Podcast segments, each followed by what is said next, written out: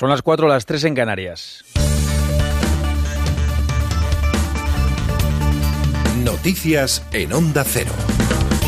Buenas noches. Los representantes de las cuatro asociaciones de jueces y magistrados de España ven en general desproporcionada la respuesta contra la sentencia de la manada. ¿Les parece desmedidas algunas reacciones como las manifestaciones y concentraciones de protesta, las declaraciones de los políticos y la recogida de firmas para pedir la inhabilitación de los magistrados. Hasta ahora, casi 1.200.000 personas han votado en una campaña lanzada en change.org que urge la inhabilitación de los magistrados encargados de dictar sentencia. Las muestras de rechazo al fallo de la Audiencia de Navarra, que condena a los integrantes de la manada por abusos sexuales y no por agresión sexual, se ha sucedido por segundo día en distintos puntos del país. Muestras de apoyo a la víctima y lemas como no es abuso, es violación y no es no. La reacción a la controvertida sentencia ha tenido eco más allá de nuestras fronteras. La vicepresidenta de la Comisión de Derechos Humanos del Parlamento Europeo, Beatriz Becerra, ha reclamado a Bruselas que impulse con celeridad la armonización de criterios penales y urge al gobierno, al gobierno español, a que adecue la legislación a las circunstancias actuales. Lo ha dicho en la brújula de Onda Cero. Las mujeres españolas se sienten indefensas con una legislación que lo que hace es obligarlas a resistirse físicamente con riesgo de su vida para que esa condena sea por violación. Yo creo que es, hora de revisar los tipos penales para estos delitos, sobre todo para delitos sexuales, porque es lo que nos obliga el, siglo XXI, el momento en el que estamos y sobre todo el, concepto de, igualdad, que es en lo que está en la base de mm. todo. El Gobierno ya ha anunciado que va a revisar si los delitos sexuales están bien tipificados en el Código Penal. Por su parte, la Fiscalía de Navarra ha decidido recurrir la sentencia. Cristina Cifuentes ha renunciado también a la presidencia del Partido Popular de Madrid. Lo ha hecho en una carta dirigida a la secretaria general del PP, María Dolores de Cospedal. Se trata de una decisión muy dolorosa para mí porque llevo militando en este partido mucho más de la mitad de mi vida, ha escrito Cifuentes en su misiva a Cospedal, a la que ha manifestado su lealtad personal no solo por su rango en Génova, sino por su condición de amiga. Dice que se va por no perjudicar al partido. No obstante, de momento mantiene su acta de diputada regional. Quien fuera número dos de la Comunidad de Madrid, Francisco Granados, ha negado tener algo que ver con la filtración del vídeo del hurto de Cifuentes en un centro comercial hace siete años. Es verdad que a mí esta señora, pues eh, Cristina me ha insultado mucho durante los últimos tiempos, creo que no se ha portado nada bien conmigo, que ha sido muy injusta, pero eso no quita para que para que yo sienta tremendamente en lo personal todo esto que, ha ocurrido y, no solo yo, sino en casa, pues todos nos hemos visto muy afectados en lo, en lo personal eh, por cómo la hemos visto sufrir estos días y creo que, que es algo que nadie merece. Granados, que acudía a declarar por cuarta vez ante el juez del caso Púnica, el ex consejero madrileño ha vuelto a situar a la expresidenta Esperanza Aguirre y sobre todo a su sucesor Ignacio González en, la cúspide de la toma de decisiones dentro del PP regional y ha admitido que hubo asuntos de la financiación que se decidían fuera del comité del partido. El ministro de Hacienda, Cristóbal Montoro, ha anunciado las tres vías con las que se pretende financiar la subida de las pensiones, el menor gasto en intereses de la deuda, el menor coste para afrontar la responsabilidad patrimonial de la Administración en el rescate de las autopistas de peaje, así como la puesta en marcha de un impuesto digital a grandes empresas. Es un impuesto a las grandes empresas que, como ya hemos denunciado suficientemente en España y en otros países, no pagan suficiente en los estados eh, donde están realizando eh, un importante volumen de negocios y por tanto eh, este es un gravamen que vamos a proponer también en el Pacto de Toledo. Del exterior, la Agencia Estatal de Noticias de Corea del Norte ha subrayado que la histórica cumbre de ayer entre Kim Jong-un y el presidente surcoreano Moon Jae-in supone un nuevo hito camino de la prosperidad conjunta y un cambio en la península coreana. Esa es la valoración de Pyongyang sobre la primera reunión intercoreana. En más de una década, según el gobierno de Seúl, ambos países se han comprometido a liberar a la península de armas nucleares.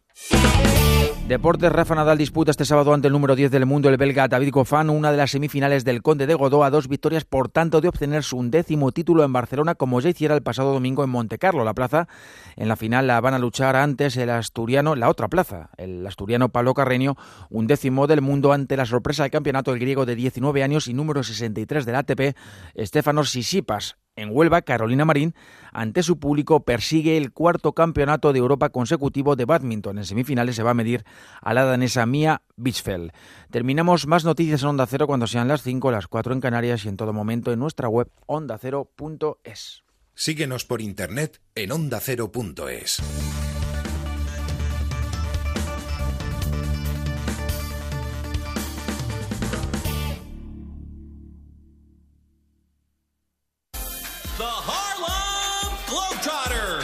Así es como suena y cómo se vive el show de los magos del baloncesto.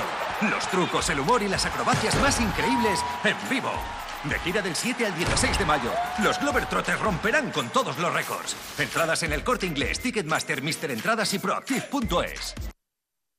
Este sábado, desde las tres y media de la tarde, Radio Estadio. Estamos todos aquí para vivir una tarde emocionante porque hay un montón de cosas que os tenemos que contar. Real Sociedad Athletic de Bilbao, Real Madrid Leganés, Villarreal Celta. Atención especial a los encuentros de Segunda División y pendientes del resto de deportes. Baloncesto, balonmano, fútbol sala, Gran Premio de Azerbaiyán de Fórmula 1 y en tenis Trofeo Conde de Godó. Este sábado desde las tres y media de la tarde, Radio Estadio. Héctor Fernández, Javier Ruiz Taboada y las mejores voces del deporte. Te mereces esta radio. Onda Cero, tu radio.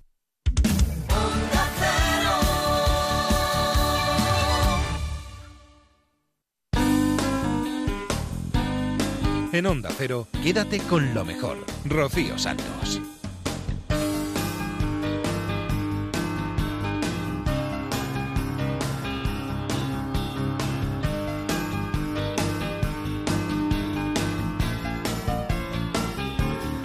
Muy buenas noches a todos, bienvenidos a Quédate con lo mejor. Este es el programa resumen de Onda Cero, donde vamos a pasar un par de horas repasando lo mejor que ha sucedido en esta casa en los últimos días. Tenemos un montón de cosas por escuchar, tenemos entrevistas, nos iremos a la brújula a escuchar la gambada. Pondremos ese toque de humor, escucharemos música, nos iremos a más de uno, pero vamos a empezar con un invitado de lujo. Esta semana pasada tuvimos la suerte de poder entrevistar a nuestro astronauta español Pedro Duque, que nos habló en La Rosa de los Vientos de su carrera, de sus viajes espaciales, de lo que se ve cuando está uno allá arriba. Tú estás en, eh, has estado en la Discovery, en la NASA, has estado en la Soyuz, en la Agencia Espacial eh, Rusa, estás eh, trabajando en la Agencia Espacial Europea. Tú has ido al espacio, has visto a la Tierra desde fuera. Cuando se está ahí fuera, ¿se piensa o se reflexiona sobre si estamos solos en el universo? ¿Si esa bolita azul de ahí es la única en la que existe vida? Bueno, un poco... mm, Sí que es cierto que como decíamos antes, la experiencia es la que llama la atención. O sea, la posibilidad de tener esa experiencia es la que llama la atención de quiero ir al espacio, quiero ser astronauta, quiero todo esto. Entonces, esa experiencia eh, te hace pensar más quizás en ese sentido, ¿no? Pues eh, los problemas de la Tierra son problemas de todos, mm, hay que conservar esa pequeña atmósfera que veo. Al final los países son todos lo mismo. eh, es el- aquello de que el nacionalismo se curaba viajando, pues imagínate si das vueltas a la Tierra cada hora y media, pues se te cura, pero vamos, a toda velocidad. El mejor remedio, ¿no? Y, y entonces, pero eso es, claro, no podemos mandar a todo el mundo allí. Entonces sí que es verdad que sabemos perfectamente, tenemos que tratar de, de, de transmitir a todo el mundo el hecho, eh, todos estos hechos que son sabidos, que la Tierra es una pequeñísima esfera en un inmenso vacío y que, es el, que somos todos mm, astronautas de una nave espacial de 6.378 kilómetros de, de radio y, y todos estos eh, impulsos de conservación. Y por otro lado, pues lo, lo otro también, es decir, que si miramos al espacio con los instrumentos adecuados vemos que hay planetas en todas las estrellas y por lo y- tanto en algún sitio a lo mejor hay algo. Y cuando se está ahí en el espacio, cuando se está en esa reflexión, en ese pensamiento, eh, no las ideas eh, clásicas eh, religiosas, pero sí las místicas, eh, uno se hace esas eh, preguntas alguna vez, dice, uy, todo esto que está a mi alrededor, todo esto responde a algún orden o responde solo al azar.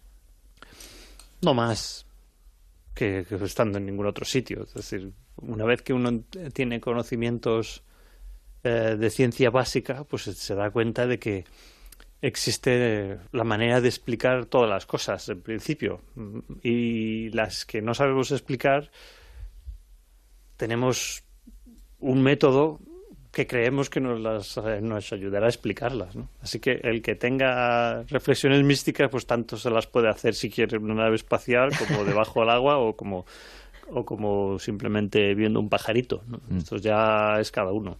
Para los viajes que, que se quieren hacer, que son las metas, ¿no? Ir a Marte o conseguir ir a esos, esos planetas en algún momento dado, una de las cosas que se está barajando es modificar a los astronautas genéticamente es algo que, lo están intentando. que estuvieran haciendo eso. Pues sí, eh, eh, nosotros en el programa en diferentes momentos pues hemos hablado de noticias que han llegado que se están intentando formular esas opciones, ¿no? Para la resistencia, para adaptarse a la atmósfera y todas esas cosas. Y otra de las cosas que también nos, nos hemos hablado en algunas ocasiones son esos pequeños efectos secundarios que tenéis los astronautas cuando estáis en el espacio, ¿no? Pues los huesos, no sé. Yo no sé si tú personalmente has notado algún efecto secundario que te haya costado luego recuperarte o no? Bueno, es, ya se sabe bastante porque, claro, llevamos desde hace 50 años llevando gente al espacio, ¿no? Y ya desde hace 20, quizá más, están, no, más en caso de Rusia, claro, pues eh, llevando gente durante meses y meses al espacio. Entonces ya más o menos lo tenemos listado, ¿no? Eh, qué es lo que le pasa a uno y sobre todo qué medidas tomamos para que no te pase. Entonces, pues Cuéntanos. no se puede evitar que cuando llegas a la ingravidez y estás flotando, pues tienes una desorientación y puedes tener mareos. Eso es prácticamente inevitable y lo único que hay que hacer es aguantarse, tomarse el equivalente moderno a una biodramina o lo que sea y, y ya está. Eso se suele pasar más o menos en dos días Mismo ocurre con, el momento de volver. los, dos, los dos momentos son un poco traumáticos de adaptación a la ausencia de gravedad o, volver a tenerla. Y luego los efectos a largo plazo que mencionabas, pues eh, son eh, de estar muchos meses en ingravidez, uno pierde eh, calcio en los huesos y la fuerza en muscular, ¿no? Y por ejemplo que los músculos del cuello cuando estás sentado están permanentemente estirando para que no se te caiga la cabeza para un lado ni para otro, ¿no? Entonces esos músculos, pues claro, están completamente sin utilizar en seis meses, ¿no? Entonces todos esos se, atrofian bastante y tal.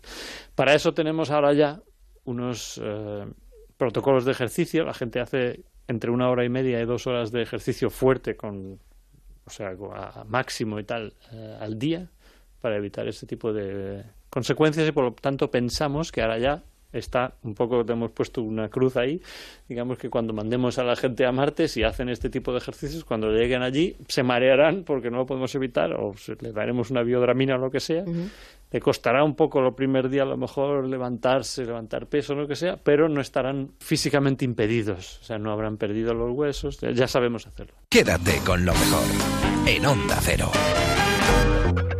casi media hora de entrevista a Pedro Duque en La Rosa de los Vientos que os recomiendo que la escuchéis.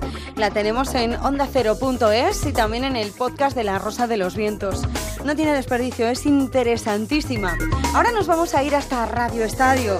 Nos visitaba uno de los mejores actores que tenemos en este país, nos visitaba Javier Gutiérrez para hablar de esa gran película que es Campeones y de un montón de cosas más. Qué buena pinta y qué, buena crítica está teniendo Campeones, ¿eh? Sí, estamos muy, muy felices, sobre todo porque es de estas pelis que han irrumpido en, las pantallas, en, las salas y, es una felicidad para nosotros, pero, pero por supuesto también para los espectadores porque además de divertir, de entretener, yo creo que es una peli muy necesaria que da visibilidad a un colectivo como, como los, los discapacitados intelectuales que, que de alguna forma yo creo que, que, ven reconocido también, pues no sé, ¿no? Eh, esa falta a veces de, empatía que tenemos con ellos, ¿no? Y hay mucho miedo, hay mucha ignorancia, hay, hay, una cosa extraña a la hora de acercarnos al mundo de la discapacidad que yo creo que, esta película, mm, bueno, en ese sentido va a abrir, va a abrir una, una luz o una puerta y, y, me hace muy feliz a mí como, como actor y sobre todo como ciudadano que, que las salas se llenen no solo de, de gente adulta, sino también de, de público familiar, ¿no? Pues yo creo que definitiva también el cine está para educar esta película es una muestra de ello. Es una muestra también de que el deporte puede ayudar a la gente y de qué manera. ¿eh? Sí, claro, por supuesto. Sí, sí, sí. El deporte yo creo además eh, entendido como como trabajo en equipo, como, como espíritu de sacrificio, como, como trabajo de superación, mm. y esta película tiene mucho, mucho de eso. No, bueno, eh, además es que afortunadamente en España yo creo que durante mucho tiempo ahora creo que se mantienen las cosas, pero creo que hace falta una incentivación con respecto a esto. Pero eh, creo que durante muchos años han hecho cosas muy guapas por, por usar el deporte eh, como artículo integrador para mucha gente que tiene problemas eh, diarios, ya sea pues con este tipo de discapacidades o con, o otros tipos de problemas para integrarse. Lo, vemos en un montón de, de facetas de la vida. Tú siendo culé, ¿eres más de Messi o de Maradona? Yo soy más de Maradona. Y mira que soy un Messi apasionado, pero hay un, hay un vídeo en YouTube de Maradona calentando en el Nápoles. eso es brutal. Solo, solo por eso pagaría una entrada. Eso es Decir. Y Maradona, lo que pasa es que el, mundo de las drogas eh, entró muy demasiado pronto en su vida y la época del Nápoles fue muy convulsa y no sabríamos, él lo dice en un, en un documental de Custurica, que no sabría muy bien si, si no hubiese coqueteado y, el mundo de las drogas hasta dónde llegaría realmente la figura de Maradona y, y, hasta dónde llegaría con los pies este hombre, ¿no? Pero eh, es cierto que, que Messi reúne eh, muchísimas cosas que, que no tiene Maradona, pero es que Maradona era, es que no sé, la figura de Maradona a mí me parece me parece que trasciende todo eso, ¿no? ¿Tiene, ¿Te puede tener mucho que ver con el niño que veía jugar a Diego? Digo, digo que si tiene que ver mucho con, contigo de niño viendo a Maradona eh, o, viendo ahora a Messi, ¿no? Que ya lo ves de otra manera, ¿no? Porque es que lo que deslumbra a un niño es algo que se queda en tu cabeza para siempre. Los ochenteros somos todos de Maradona. Puede, puede ser, ¿sabes qué pasa? Yo a mi madre la tenía loca porque pegaba cromos de, Maradona en, la cabecera de la cama y era imposible de, quitar esos cromos. Además tuve hepatitis A cuando él también tenía hepatitis, o sea, era una cosa como... como... o sea, unido por la hepatitis. Era una empatía brutal. Era una hepatitis, una hepatitis brutal. En la salud y la enfermedad era maradoniano, hasta ese punto. Pero luego sí es cierto que hay una cosa en Messi como de, no sé, como de, de, frialdad que, que, que hecho en falta, ¿no? Porque, porque Maradona sí era un tipo que, que calentaba los partidos y yo siempre recordaré, ahora que hablamos de la final de la Copa del Rey, aquella final de la Copa del Rey con, con, con el Atleti de Bilbao, ¿no? Y esas Copas del Rey que eran, eran casi batallas, ¿no? Era una cosa que, que de alguna forma se ha perdido. No hablo de la violencia ¿eh? en el fútbol, hablo de la pasión. ¿no? Y, y no es lo mismo aquellos campos de la Real Sociedad, ¿cómo se llama? De Atocha, ¿no? Que, que, los que los que los que los aficionados están pegados a la valla y casi podían tocar a los jugadores, hmm. que este fútbol que se juega ahora, que es que ves no a los a los espectadores tan bien sentados y, y todos tan tan alienados, ¿no? Quédate con lo mejor con Rocío Santos. Seguimos hablando de deporte y seguimos celebrando títulos. Nuestro queridísimo Rafa Nadal se llevaba el premio en Monte Carlo por décima vez y nosotros desde el Transistor estuvimos hablando con su tío y su exentrenador Tony Nadal. Bueno, lo, primero tengo que decirte felicidades por la parte que, te toca. Bueno, me toca poco. Bueno, bueno, algo, te toca, algo te toca. mucha mano, mucha mano de Tony Nadal hay, ahí también. Lo segundo que tengo que decirte es que todavía se me hace raro que enfoque la tele al, palco de, gente de Rafa y, no verte por ahí. Se me sigue haciendo muy raro, de verdad. Bueno, yo lo sigo por la tele y bueno, siempre hay. Pero se ve, se ve mejor en el palco, ¿verdad? Bueno, sí, se ve mejor. ¿Sufres más o sufres menos? No, sufría más en el palco. ¿Sí? Bueno, de hecho, de todos modos, a mí, bueno, a veces eh, por la tele no me gusta mucho verlo, porque me pongo nervioso también, pero claro, allí en directo es, es una situación siempre un poco más tensa. De todas maneras, fíjate que estamos hablando, claro, nos quedamos con lo último, ¿no? Con la final de hoy con, con pero no es solo ya que nos sorprenda que lo haya ganado 11 veces, que, que nos sorprende a todos, es también cómo lo ha ganado esta, esta semana. Es que ¿Hay alguien que le pueda ganar ahora mismo realmente, Tony? Tú que de esto sabes y que del circuito conoces. ¿Ahora mismo alguien puede ganar a, Rafa en, en, tierra batida? Bueno, siempre hay gente que te puede ganar. ¿eh? Es cierto que el nivel que ha demostrado Rafael aquí ha sido muy alto. Ha ganado en los últimos días tanto a Esverev, número 4 del mundo allí en, en Valencia, en la Copa Davis, como aquí ha ganado a Nishikoria, Dimitrofia, Tiem, mm. eh, tenistas de, de, alto nivel, y les ha ganado de manera muy clara. A mí me sorprenden los resultados que sean eh, tan claros pero sí que hay gente que le puede ganar. Y ahora mismo el siguiente torneo en Barcelona pues tiene un cuadro muy duro Estás pensando en los cuartos con Djokovic eh, Sí, que se pueden bueno, dar, ¿no? Djo- Djokovic es es siempre un rival peligrosísimo, aunque yo creo que Rafael en pista de tierra es, es superior, pero evidentemente cuando juegas con Djokovic, pues sabes que estás a cerca de un 50%. Oye, este torneo de, de Monte Carlo, per- permíteme que te pregunte alguna interioridad. Este es, junto con Roland Garros, eh, el favorito de, de Rafa. ¿Qué, qué tiene de especial? Entiendo que el más glamuroso es, es seguro, por ahí hay más dinero que, que barcos casi. Mira, yo cuando, cuando empezamos a entrenar con Rafael, ¿Mm? yo siempre tenía la ilusión de que él pudiera ganar en alguna ocasión este torneo, no cuando empezamos, ya más adelante, cuando vi que Rafael podía ser un buen jugador. Que se le daba bien esto, ¿no? Sí, porque yo lo había visto desde pequeño y era un torneo que aparte de su importancia, pues tenía el glamour de Monte Carlo, de Mónaco. Yo había visto ganar allí a, a Borja, a Anastasia, a Jimmy Connors, a, a Vilas, a mucha gente de altísimo nivel, a Ferrero, a Moya. Pues uno tiene en la cabeza siempre este torneo. Yo recuerdo la primera final que jugó Rafael en, en Miami, que en aquel tiempo Miami era un torneo también muy importante. Pues yo, después de la final decía, bueno, lo primero es ganar Monte Carlo. Tenemos que ganar un Master 1000. Porque, claro, yo viví con, con eso. Evidentemente nosotros, los de España, pues somos jugadores más de tierra. Y para nosotros este torneo es especial. Eres un visionario, ¿eh? No. Digo, Porque de querer que lo gane parece uno a que uno ganar tiene- 11. Sí, sí, no, no lo hubiera predecido nunca eso. Que- oye, a, a todo esto, Tony, que creo que no hay nadie mejor que tú para, para explicarlo. Es que hemos visto a lo largo de, de la semana, eh, hemos visto a es que no recuerdo, eh, Plaza, ayúdame, después de qué partido fue cuando Rafa cogió el teléfono y mandó mensajes. Ayer, después de Ayer, ¿no? Contra Dimitrov. Sí, después de Dimitrov. Eso es, que era que quería era para decir algo así a Moya, creo que era, oye, vamos a entrenar drives ahora. Entiendo yo que porque el partido había ido demasiado rápido, porque él se veía No. que quería entrenar algo de eso. Es que él, eh, el día de Dimitrov, pues la verdad es que no le pegó muy bien de drive. El drive no.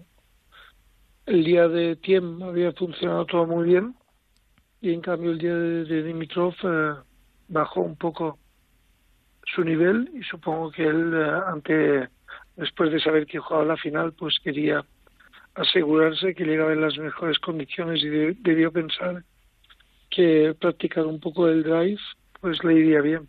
Joder, Tony, pero después de, meter- después de ganar unas semifinales, de, de saber que estás en la final, de haber, de haber ganado a un pedazo de jugador como Dimitrov, Dimitrov 6-3, 6-2, creo que fue el, el partido. Joder, pensar en, oye, tengo que mejorar ya, según termino este, me tengo que ir a, a entrenar ya. Pues, es- Bueno, al final es tú te has acostumbrado a la vida a intentar mejorar siempre, a intentar eh, apurar eh, hasta el último momento. Yo lo comparo al, al estudiante que antes del examen apura hasta el final, hasta eh, el último momento para Hmm. seguir estudiando a ver si le ha quedado algo. eh, Sí, lo que pasa que eso no, eso no suele dar buen resultado y a Rafa sí que le da buen resultado, Tony. bueno,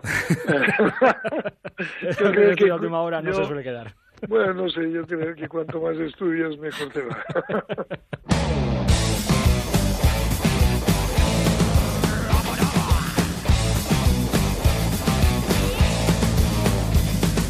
Oíste lo que dijiste y ahora yo no quiero que me lo recuerden No vaya a ser que me irrite, te fuiste. Y como viniste Como el hielo de verano que muy pronto se derrite.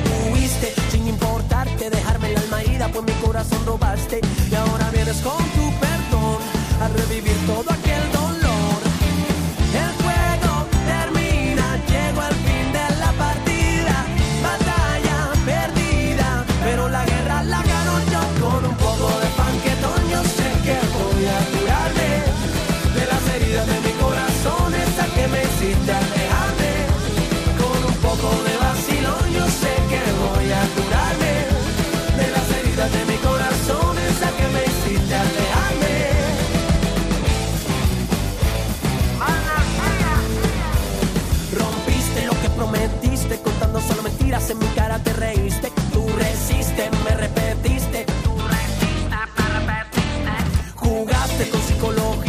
dejan de utilizada parte de mis teorías. Y ahora vienes con tu perdón, con tu carita de dulce pear.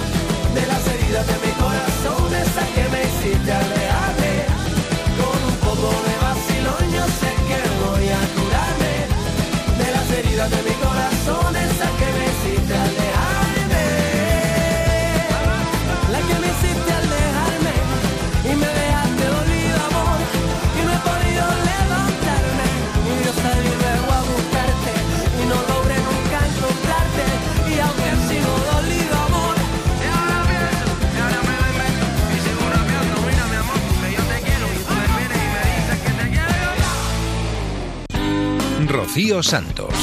Quédate con lo mejor. Más celebraciones, más títulos que nos hemos llevado esta semana, más ilusión, la del atleta Martin Fitz. Nos contaba en el transistor lo contento que estaba después de haber conseguido un hito histórico, ganar los Six World Marathon Majors. Martín, felicidades.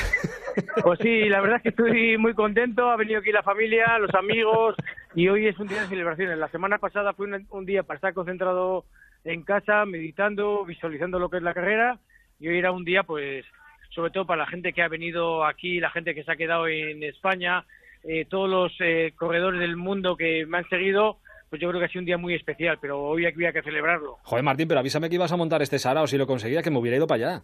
Bueno, sí, eh, pero es que es un sarao que merece la pena. pues, Vamos. Porque, porque ¿sabes qué pasa, Hitor? Que no, es, no ha sido el trabajo de un día, es un trabajo de tres años. Son seis mayores, son 30 años de dedicatoria al, al, atleti- al atletismo y al final se ha firmado con una firma de ensueño, con, con muchos campeonatos y con las seis mayor. Alguien que nunca, nunca ha conseguido. Y yo por eso estoy contento con mi familia, con mis amigos y con todos vosotros. Joder, es que, el transistor. es que eres el primero, es que eres el primero que, que lo consigue, Martín. Dime una cosa, tú que has conseguido tantas cosas en, en tu carrera en, en la élite, cuando has cruzado hoy la, la meta, cuando has cruzado, ¿sabías ya que, que lo habías conseguido? ¿Sabías que eras el primero de la categoría? Pues no, no, ahí estaba Alex Calabuy, que, que me ha empezado a informar de cómo iban las cosas, de que lo había conseguido. Ha sido muchos momentos de incertidumbre, sufrir, sufrir, más sufrir, y al final, pues él me ha dicho, es una carrera loca en la cual los mejores atletas del mundo, Kicho- Kichogue, eh, Bekele, Mofara, van a recorrer el mundo. Los demás vamos atrás, mirando un poco las canas, mirando un poco los, los, los ale- los- mirando los los aletas, y al final, pues eh, llegas con un sufrimiento, un día que ha sido, el, el récord que se ha metido hoy solo ha sido el récord de, de la climatología que ha sido adversa, el más calor de todas las ediciones, y son más de 100 que se han celebrado en el maratón de, de Londres, y hoy al llegar a meta, pues ha sido un sufrimiento que nunca había padecido, pues por lo menos en los últimos maratones, por ejemplo. O sea que sí, has, has sufrido mucho hoy. Sí, ha sido un sufrimiento in- inmenso porque yo creo que esa losa, esa viga que se te pone en las piernas cuando tienes esa obsesión porque intentar eh, conseguir un, un récord, una, una marca, te hace que al final esas responsabilidades te hacen que te pese más el todo, ¿no? Más, más que físico, el, la mente. La verdad es que también he tenido una pequeña caída, que no son que no son cosas que, que son cosas que pasan, pero al final pues son pequeñas eh, cositas que te van mermando las eh, facultades tanto físicas como mentales pero bueno estoy contento porque todos estamos contentos yo creo que pasa un poco a, a la historia estoy feliz he sido el primero y a, y a partir de ahora pues vendrán muchos más. Eh, Eso es lo que te quería preguntar. Claro, es la gran pregunta que te la habrán hecho ya a lo largo del día, sobre todo tu familia, tus amigos. ¿Y ahora qué? Una vez que ya has conseguido ganar los Six Majors, que, que nadie lo había hecho hasta ahora, ¿y ahora qué? Aitor, ahora voy a descansar un poquito porque ha sido una es que ha sido una carrera muy dura, ha sido una carrera que climatológicamente ha sido muy dura. Date cuenta que ha estado aquí el campeón olímpico Elias Kipchoge, ha estado eh, Turunis Dibaba en la en la en la prueba femenina y no, y no han sido capaces de hacer el récord del mundo cuando se pagaban eh, cifras gastronómicas, o sea, unas cifras increíbles. Y al final, pues eso, el, el calor te merma las condiciones, eh, la naturaleza te, te merma las, las facultades físicas. ¿Ahora qué va a pasar? Pues me imagino que cuando corra por el bosque de Armentia, que tú bien conoces, Hmm. o por el Parque del Prado, yo solito, tranquilamente, pues volveré, volveré a soñar con nuevos retos. Joder, Martín, es que es muy bonito. Más allá de que seas paisano, de, de que sea un orgullo ser de Vitoria como tú, es, un- es bonito ver que una persona con 55 años que lo ha ganado casi todo prácticamente en el mundo de la élite en el atletismo, se propuso con 50 palos, oye, quiero conseguir esto que es muy difícil, que nadie lo ha conseguido, y voy a hacerlo yo. Y oye, vas y lo haces. Bueno, pues no ha sido fácil. es, eh, la gente se piensa que dice, joder, Martín Fitz, campeón del mundo, campeón casi de todo en, maratón, ahora lo va a conseguir. Sí, pero cuando tienes las, articulaciones dañadas, como, como lo he notado hoy, cuando tienes 300.000 kilómetros y cuando ves que hay gente que se te va, que, que viene, que viene gente más joven, que gente que tiene el pelo cano, como he dicho anteriormente, y te crees que son más, más mayores que tú y que te van a ganar y te esfuerzas lo, lo imposible. Pero yo creo que el, esfuerzo ha mere- ha merecido la pena por toda la gente que ha venido aquí, por la gente que se ha quedado, por toda la gente que me, que me miden y que me siguen por las redes sociales, tanto de todo el mundo. Yo creo que ha merecido la pena porque hoy he tenido, y, vamos, una cantidad de, de mensajes, de felicitaciones, orgullosos del esfuerzo, los adolescentes porque tienen esos valores que ellos saben y por la gente mayor porque saben que hay vida después de los 50, como es, eh, sigo diciendo eh, continuamente. Con mi padre ya tienes la batalla perdida, o sea que ni, ni lo intentes, pero con el Iván Fernández ese que tienes ahí entre tus manos, a ese moldeal, moldealo bien que ahí tenemos un campeón como tú, ¿eh? enséñale todo lo que sabes. Bueno, voy a enseñar a, to- a todo lo que sea a Iván, que tiene que darle la vuelta a la cabeza y intentar estar en, en Tokio, y a tu padre que siga corriendo. No, como no, tienes la batalla perdida, no- tienes la batalla perdida, hazme caso, ya no hay nada No, que hacer. no, pero lo, hace- lo hacen muchos, es un ejemplo porque lo hacen muchos Buah, sí. atletas, pero siempre, siempre como atleta aficionado. Eso sí. Quédate con lo mejor en Onda Cero. Dejamos el deporte y nos vamos hasta la brújula con David el Cura, con Javier Cancho y con Punta Norte. Vamos a escuchar el Punta Norte que le dedicaba esta semana a ETA, crónica de un desenlace. Josu Zabarte era conocido como el carnicero de Mondragón. Con distintos métodos de terror, Zabarte hizo derramar sangre. Se le atribuyen 20 atentados, 20 y 17 crímenes. Aunque él en una entrevista le dijera al diario El Mundo que no había asesinado a nadie, que él lo que había hecho era ejecutar. Eso es lo que dijo sobre sus crímenes no hace mucho tiempo. Cuando para matar como ETA mataba hacía falta cierto grado de psicopatía o una absoluta falta de sentido crítico. De modo que si no había psicopatía, lo que había era gregarismo, por otra parte tantas veces visto en el comportamiento humano. En nuestra especie a lo largo de la historia hay cierto tipo de actitud que solo puede llamarse sumisión e implica una tendencia hacia el rebaño, con un comportamiento cercano al que puedan tener las ovejas, por ejemplo. De manera que si se ha tenido un escaso acceso a la educación, más predisposición podría haber para ser manipulado. El carnicero de Mondragón fue amnistiado al inicio de la transición, pero después él se volvió a incorporar al furtivismo terrorista hasta que asesinó por primera vez. Y después siguió asesinando, hasta que fue detenido. Y tras 30 años en la cárcel, el carnicero de Mondragón, según dijo hace poco, todavía no sabía quién fue José María Piris. José María Piris era un niño que tenía 13 años cuando una bomba de ETA lo mató. Fue el 29 de marzo de 1980. Fue en Azcoitia, en Guipúzcoa, el lugar a donde sus padres emigraron en 1973 en busca de un trabajo en las acerías de la comarca. José María vivía como cualquier muchacho de esa edad, asomándose con inocencia a esa etapa de la vida que es la adolescencia, pero ETA se cruzó en su camino. Un artefacto explosivo se desprendió de los bajos del coche que conducía un guardia civil. Aquella mañana de sábado, la bomba extraviada llamó la atención del crío, que regresaba de jugar un partido de fútbol con sus compañeros del colegio. A José María le encantaban los imanes y vio dos en aquella bolsa de deportes donde estaba contenida la muerte. El guardia civil que conducía aquel coche, que nunca llegó a explotar, también era un muchacho, mayor de edad, pero todavía un muchacho. Y fue a casa de los padres de José María Piris a pedirles perdón porque hubiera sido el niño y no él a quien la bomba de ETA mató. Sí, los padres de José María Piris se marcharon de Euskadi aquel mismo año de 1980. Lo hicieron siete años después de que la pobreza les hubiese llevado al País Vasco en busca de oportunidades laborales. Eran emigrantes que volvían a emigrar. Y esta vez sin su criatura. Esta vez con el luto por fuera y por dentro. Sin el hijo con el que emprendieron una nueva vida cuando se decidieron a dejar Extremadura. Una nueva vida que acabó en muerte. José María Piris es un nombre que jamás olvidará aquel guardia civil que dio esquinazo a la muerte. Sin embargo, José María Piris era un nombre completamente ajeno para el carnicero de Mondragón después de haber pasado 30 años en la cárcel. Después de tanto tiempo no encontró ni un instante para pensar en aquella bolsa de deporte. El etarra, el Gudari, no recordaba que ese fuera el nombre del niño que murió por la bomba lapa que se cayó de los bajos de un coche que conducía a un guardia civil. No lo recordaba aunque él estuvo allí. En sentencia del 20 de abril de 1986, la Audiencia Nacional condenaba como autores del atentado que mató a un niño de 13 años, condenaba a Francisco Fernando Martín Robles, a Juan Aguirre Aguiriano y a Jesús María Zabarte Arregui, más conocido como el carnicero de Mondragón. Él formaba parte del comando que colocó una bomba chapuza.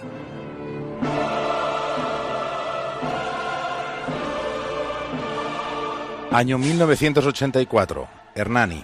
Operación del Grupo Antiterrorista de la Guardia Civil. Los agentes irrumpieron en un piso donde se escondía un comando de ETA. El tiroteo se prolongó durante dos horas. Un guardia civil resultó herido de un disparo en el vientre. Dos etarras acabaron muertos. Zabarte, el carnicero de Mondragón, resultó herido en una pierna. Zabarte se desgañitó a gritos pidiendo a sus compañeros terroristas que se entregaran. La intervención era de la extinta unidad de élite de la Guardia Civil, una unidad especializada en combatir a ETA en los años más sanguinarios de la banda. Uno de aquellos agentes reveló el año pasado al diario El País que el carnicero de Mondragón casi suplicó a sus compañeros para que se entregaran, para que dejaran de disparar. Pero ellos prefirieron morir, siguieron disparando cuando se hallaban cercados dentro de aquel piso de Hernani. Explicó el agente que la situación fue límite, contó que la munición se acababa que había que ayudar a sus compañeros tirando cargadores a rastras por el pasillo de aquel piso. Ese agente contó también algo sobre el comportamiento del carnicero de Mondragón. Durante el tiroteo estuvieron escuchando gritos que dejaron de escuchar en cuanto el tiroteo terminó.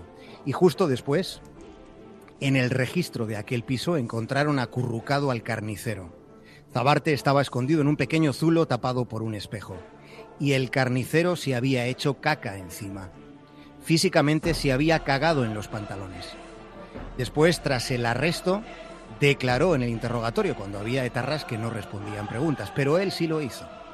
El agente de la Guardia Civil al que nos estamos refiriendo desveló que el carnicero de Mondragón cantó la traviata.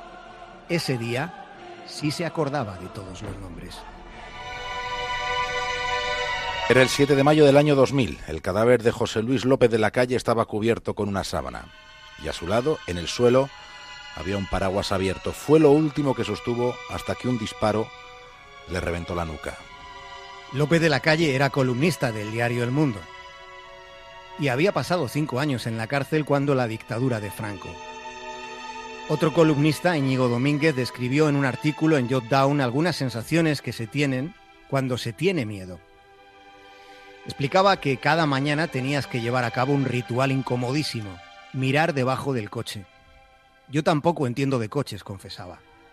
¿Cómo narices iba yo a distinguir una bomba? Aunque te decían, si la hay, la ves de inmediato.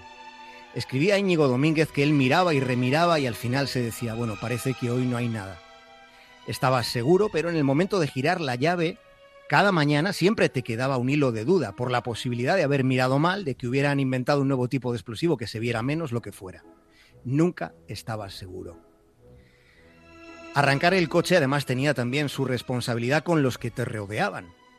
No quiero ni pensar lo que debía ser para quien tuviera que llevar a, sus hijos al colegio. Íñigo Domínguez, tras asegurarse de que no había bomba, Esperaba por si acaso a que no pasara nadie, no fuera que encima al accionar él la llave acabara matando a una pobre señora que iba a por el pan. Bueno, no sería él quien la matase, pero ¿qué le costaba a él estar atento? Aunque lo más demencial era que el mero hecho de mirar debajo del coche suponía en sí mismo otro factor de riesgo. Es decir, si alguien te veía mirar debajo del coche, se quedaría con la mosca detrás de la oreja. De inmediato comprendería lo que pasaba y pensaría que él era algo. Es decir, policía, magistrado, político, profesor, periodista, lo que fuera, pero en resumen, un amenazado porque se formaba parte de una subespecie o grupo social perseguido. No debería olvidarse lo que representaba esa subdivisión, esa amenaza constante del miedo. No debería olvidarse lo que supuso vivir bajo esa tiranía. 29 de mayo del año 1991. Atentado de ETA en la casa cuartel de Vic, en Cataluña. ETA mató a 10 personas, la mitad menores de edad. El artefacto estaba compuesto por 12 bombonas de butano con amonal dentro. En total eran unos 200 kilos de explosivo. Aquella tarde había muchos niños jugando en el patio de la casa cuartel. La información en caliente pide paso en el inicio de esta edición porque hace poco más de media hora se ha registrado una explosión ante el cuartel de la Guardia Civil en la localidad barcelonesa de Vic. A mí ETA no me mató físicamente, a mí ETA me mató por dentro. A mí ETA marcó un antes y un después en mi vida. A mí ETA me hubiese hecho un favor matándome a mí. Eso son cosas que no se olvidan. No, es imposible olvidarlas, vamos, que no lo puedo olvidar. Una persona normal no puede olvidar eso. Vimos el coche fly y de repente estábamos ya en la oscuridad, ya no... Es que no dio tiempo a pensar nada. Y vieron a los críos jugando. Es que lo vieron. Es que no tuvieron ni, ni, ni, ni la puta vergüenza de, de decir, bueno, es que hay críos.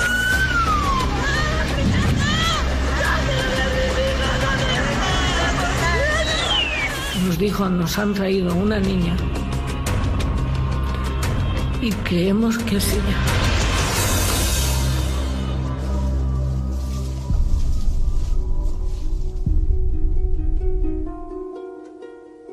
Iñaki Recarte fue el jefe del Comando Santander de ETA. Recarte ha contado alguna vez que la entrada en ETA no era nada protocolaria. No fue a ninguna recepción ni a ninguna reunión, no le dieron la bienvenida. Lo que le dieron fue un papel donde venía cómo fabricar explosivos. Todo era bastante más simple de lo que podamos llegar a imaginar los que nunca hemos estado en una banda terrorista. Iñaki Recarte asesinó a tres personas y estuvo 22 años en la cárcel. Y en ese tiempo, un día, un día se dio cuenta de que no tenía ni idea de política ni de historia, y que tampoco sabía nada de la vida. Se dio cuenta entonces de lo que había hecho y sintió que había mucha gente en el mundo que le detestaba con toda la razón. Iñaki Recarte dio un portazo al que había sido su micromundo y temió terminar como terminó Yoyes, pero la suya ya era otra época. Recarte hoy se siente responsable de todo el odio y todo el dolor que ha causado. ¿Cómo reaccionan tus compañeros presos de ETA cuando ven que tú te empiezas a desmarcar? Pues ¿cómo lo ven? Pues mal, porque son ovejas y a las ovejas no les gusta que una oveja se vaya, porque el pastor es el que manda. Pues así lo ven. Uno que si me ve se acordará de esto, que me decía que si fuera por él, me daba allí cuatro tiros. Un loco, al final. Dices, pero porque para los de ETA, ¿sabes lo que pasa? Ha salido mucha gente de las cárceles dándole la espalda. Muchos, muchos. Y de los que salen con sus homenajes y sus hostias, luego la mitad no. Muchos más no quieren saber nada. Hacen sus vidas y se ponen a vivir.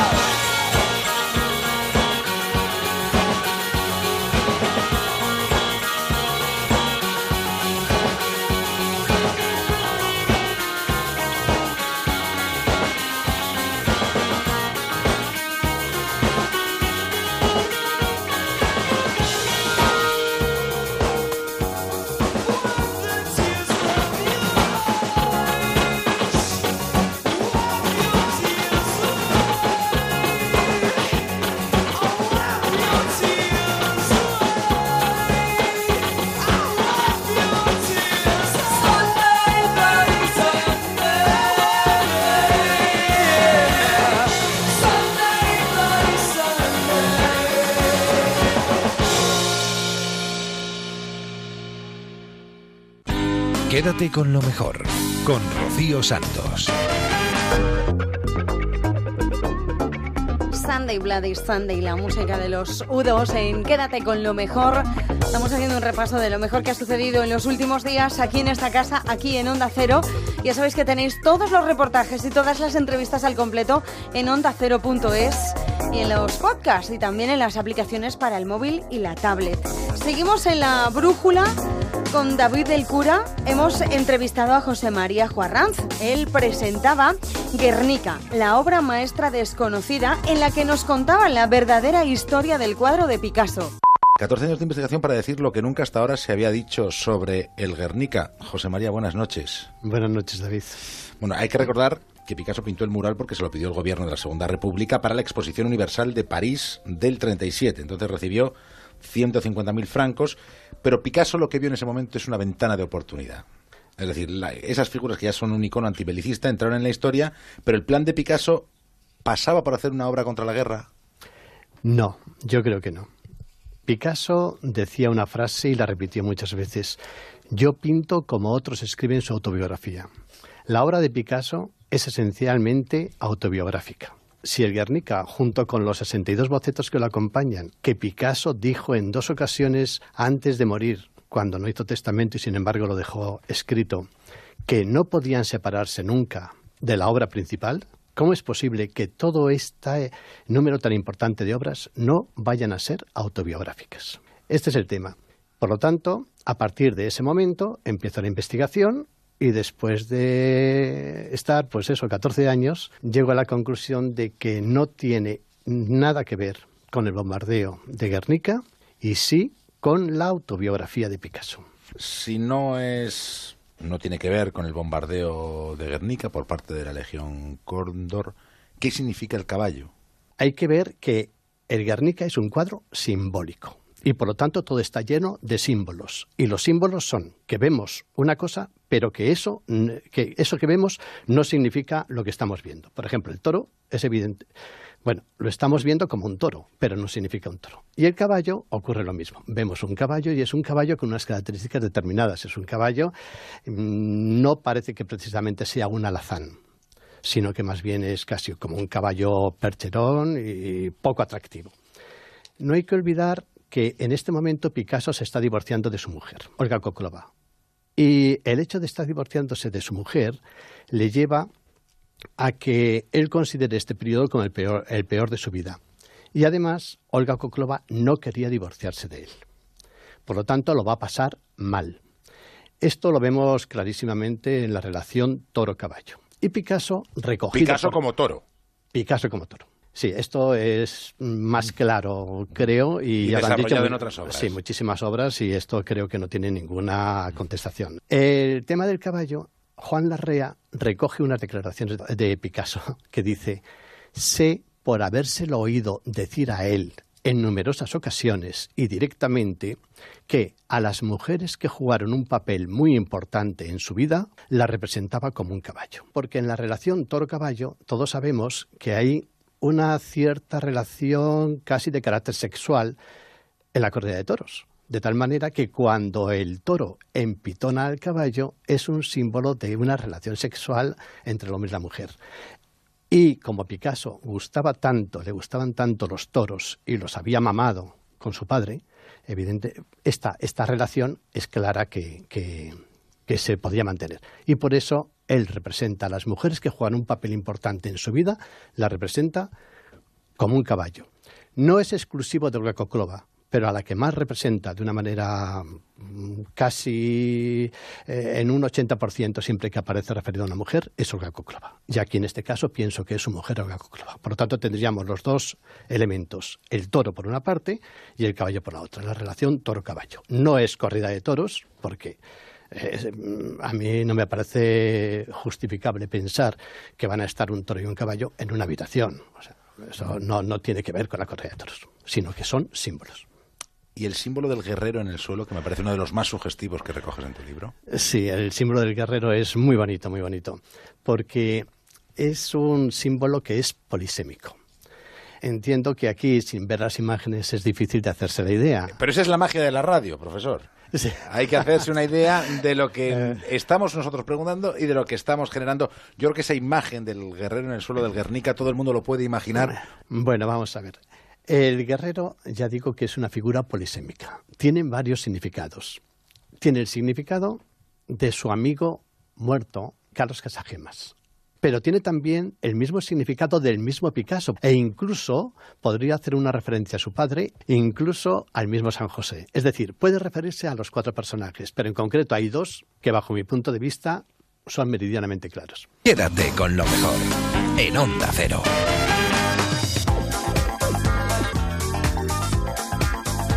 Interesantísimo todo lo que nos ha contado José María Juarranz. El libro Guernica, la obra maestra desconocida. Simbólico que nada tiene que ver con el bombardeo impresionante, ¿eh? La entrevista, como os decía antes, al completo en ondacero.es. Vamos a despedir esta primera hora del programa con un poco de humor porque ha sido una primera hora bastante intensa. Nos vamos con María Hernández a recoger algunos de los momentos más divertidos de la actualidad en la gambada de la brújula. Bueno, sabéis que el jueves el voto de una tránsfuga de Podemos le entregó la alcaldía de Alicante al Partido Popular, que fue el partido más votado en las elecciones. Bueno, gobernaba el PSOE, pero el alcalde socialista tuvo que dimitir hace unos días porque tenía varias cuestiones judiciales abiertas y ayer no hubo acuerdo en la negociación y el PSOE perdió la alcaldía, ¿no? Bueno, Bien. el PP están encantados, claro, con este tema, haber arrebatado el sillón a los socialistas. Tienen nuevo alcalde popular, Luis Barcala, y ayer quisieron dar la enhorabuena al nuevo primer edil, como es normal. El PP Nacional publicó un mensaje en Twitter, mensaje de felicitación, que acompañó con un vídeo de Alicante, dices tú. Pues no. Un vídeo de Calpe, con el peñón de Ifachi y todo, reconocible al 100% el pedazo peñón ahí en, el- en la foto, en el vídeo. Error, imagen de Calpe para felicitar al alcalde de Alicante. Bueno, el patinazo mayúsculo duró apenas unos minutos, lo que tardaron en borrarlo y colgar el bueno, el vídeo bueno, ya con una imagen, ahora sí ya, De, de Alicante el Alicante. puerto de Alicante ya en condiciones. El caso es que el alcalde de Calpe es también presidente de la Diputación de Alicante. eh, He estado leyendo por ahí. Así que puede que esto tenga algo que ver en el error y de ahí venga pues el, el patinazo. Tener el archivo, dice alcalde de Galpe, Diputación de Alicante, Claro, pues venga, no, no, felicidades. no, El peñón es de Calpe. Bueno, después del error te traigo la confusión interesada en forma de canción. Es una canción tradicional alemana, que a lo mejor ya habéis oído esta semana, una canción infantil que se les canta a los niños y cuyo protagonista es el equivalente a nuestro hombre del saco, pero en bueno, porque este coco alemán no se lleva a los niños en un saco cuando se portan mal, no, no les aterroriza, sino que les trae manzanas cuando se portan bien, que es bastante más educativo, desde luego.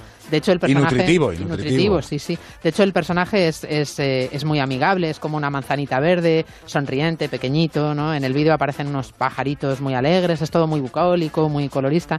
Y el personajillo en cuestión llega en globo a las casas con su saquito a la espalda, se mete por la chimenea, es muy saltarín y va dejando ahí sus manzanitas a los niños que duermen tranquilos. Por tanto, no es como nuestro tío Camuñas o como el coco No. que llega a meter miedo a los peques. No es ni parecido. Bueno, y después de esta contextualización tan amplia, ¿qué le pasa a este personaje? ¿Por qué hablamos de este duendecillo verde, sonriente, saltarín, que va en globo, deja las manzanitas? ¿Tiene algo que ver con el PP de Alicante? No, no, no, no, no, que, que yo sepa no tiene nada que ver con, con el, con el. PP de Alicante, ni con los tránsfugas, ni con el PP de, de Calpe, no. Es que este personajillo tan simpático canta una canción y en esa canción se escucha un estribillo muy pegadizo. Se escucha este estribillo que ha sido motivo de cachondeo esta semana.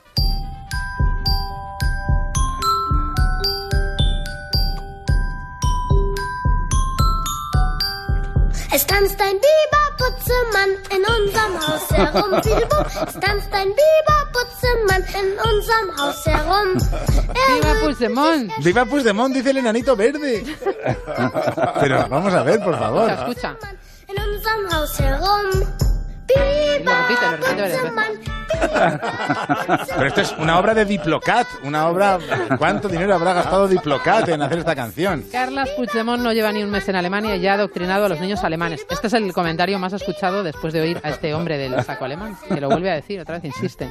Säcklein her und hin, was ist wohl in dem Säcklein drin? Es tanzt ein Biberputzemann in unserem Haus herum. Bueno, en realidad, obviamente, dice no viva Puigdemont, sino viva Butzemann, que quiere decir baila el Puigdemont. porque este personajillo es el Putzemann alemán. Pero o sea, el no es delirio- viva el Puigdemont, no, sino viva el Puigdemont. Baila Puigdemont, dice. Pero el delirio independentista ha hecho que algunos estén usando esta canción alemana infantil para manifestar su apoyo a Puigdemont y se ha convertido en el nuevo hit de los independentistas que han cambiado la estaca por el Viva Puigdemont alemán. Aquí lo tenemos otra vez. Viva. Pero antes de irme me quiero despedir invitándoos a que veáis la imagen del fallido Photoshop de Masterchef que ha dejado a uno de los participantes sin piernas. Resulta que llega la tercera edición de Masterchef VIP y el programa ha colgado en su cuenta de Twitter un cartel con la imagen de los 12 nuevos concursantes. Son concursantes celebrities, Mario Vaquerizo, Boris Izaguirre, Carmen Lomana.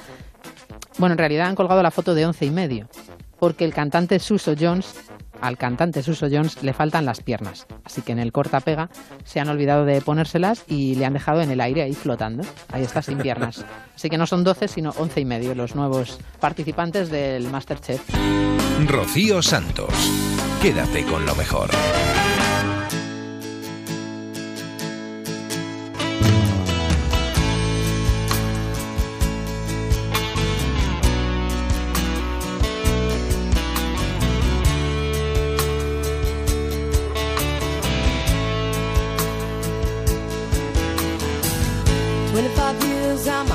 Is still trying to get up that great big hill of hope for a destination. I realized quickly when I knew I should that the world was made up of this brotherhood of man. For whatever that means. Into a crisis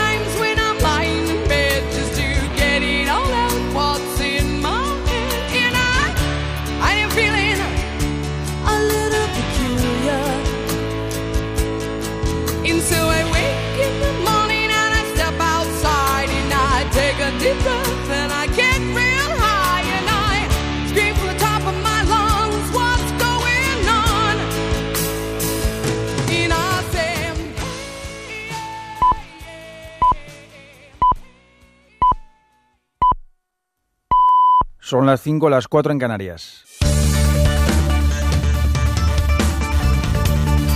Noticias en Onda Cero.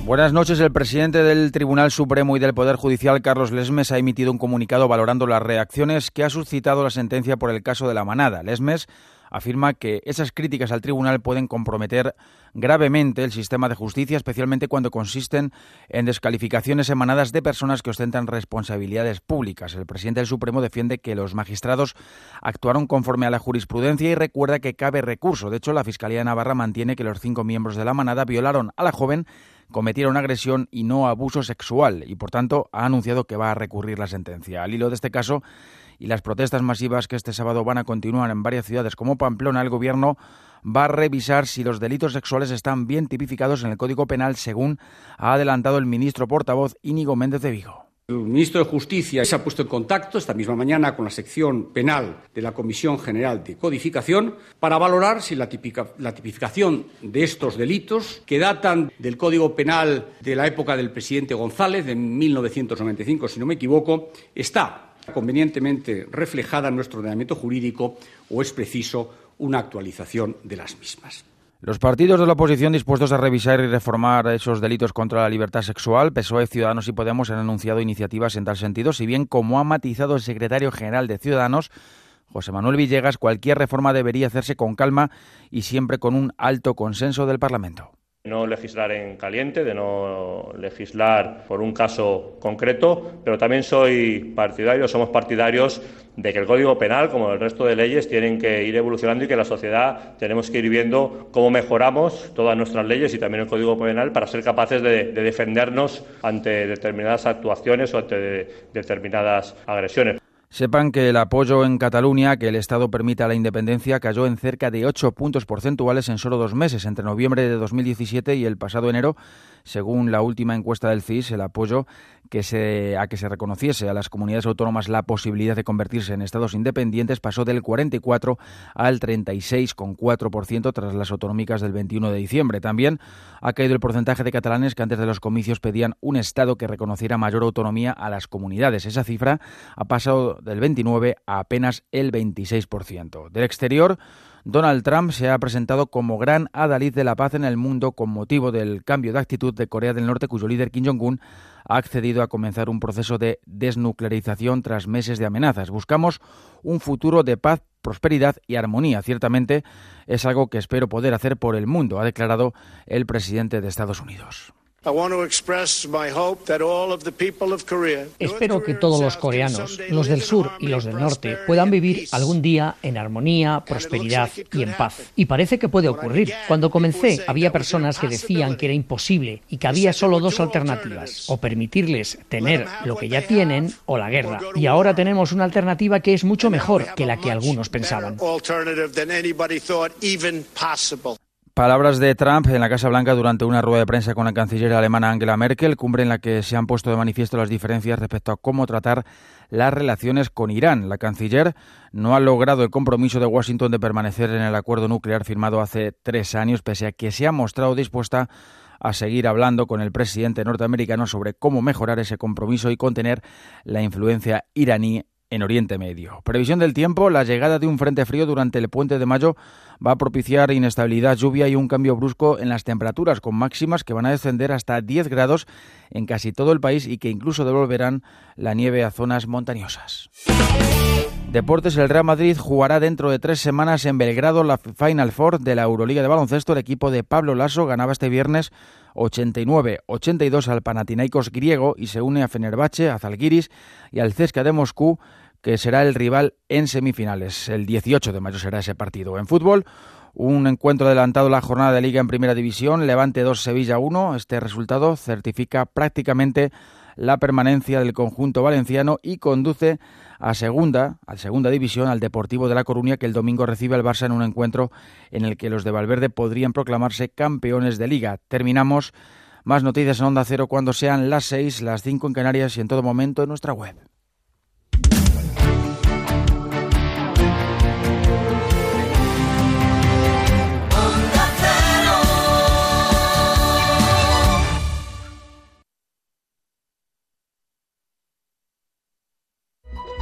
Por fin no es lunes. Un programa entretenido y cercano. A su ritmo, a su manera. Alaska Olvido, ¿qué tal? ¿Cómo estás? Buenos días. Buenos Ella tiene días. esa visión única y ácida al mismo tiempo. Marta Fritz, buenos días. Hola, buenos Yo creo que hay días. tiempo para la reflexión a esta hora de la mañana. Ignacio Varela es uno de los consultores y analistas políticos de Más Código Viviana en Por fin no es lunes. Yo siempre tengo cuerpo de fin de semana. ¿eh? Carlos Quile, periodista, escritor de la sección Piel de Policía. Por fin no es lunes. Jaime Cantizano. Os espero los sábados y domingos de 8 a 12 de la mañana. Te mereces esta radio. Onda Cero, tu radio.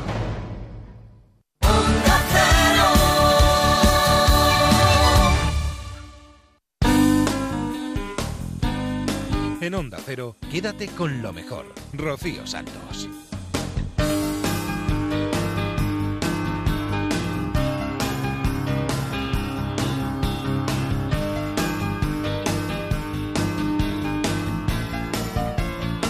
Segunda hora de Quédate con lo mejor. Seguimos repasando lo mejor que ha sucedido en los últimos días aquí en esta casa, aquí en Onda Cero. Estábamos dando un repasillo a la Rosa, la Brújula, Transistor, Radio Estadio y ahora nos vamos a ir a Por fin no es lunes con motivo del Día del Libro, el pasado 23 de abril. Juan José Botti y David Omar, que son los chicos de Ad Absurdum, nos hablaban de los libros más extraños de la historia de España. Nos vamos unos siglos más atrás, siglo XI, ojo, que es poca broma, hace mil años, y vamos a hablar de San Cipriano. Sí, hablamos de San Cipriano porque este personaje, antes de ser santo, eh, practicó la magia. Se sacó un cursillo de la Rey Juan Carlos en hechicería y En magia. hechicería. Por aquel entonces. y escribió un libro que, en el que recopilaba todos sus conocimientos que se llamó El Grimorio. Pues se ve que alguna gente hace diario, tipo, hoy he comido habichuelas, y otra gente, pues si son santos, hacen grimorios, parece ser. Ajá. Eso se llama un grimorio. ¿Y el grimorio iba de...? El Grimorio es una, como digo, una recopilación de conocimientos. Lo escribió en castellano y en portugués, era bilingüe. Ujú. El hombre era un crack en todo.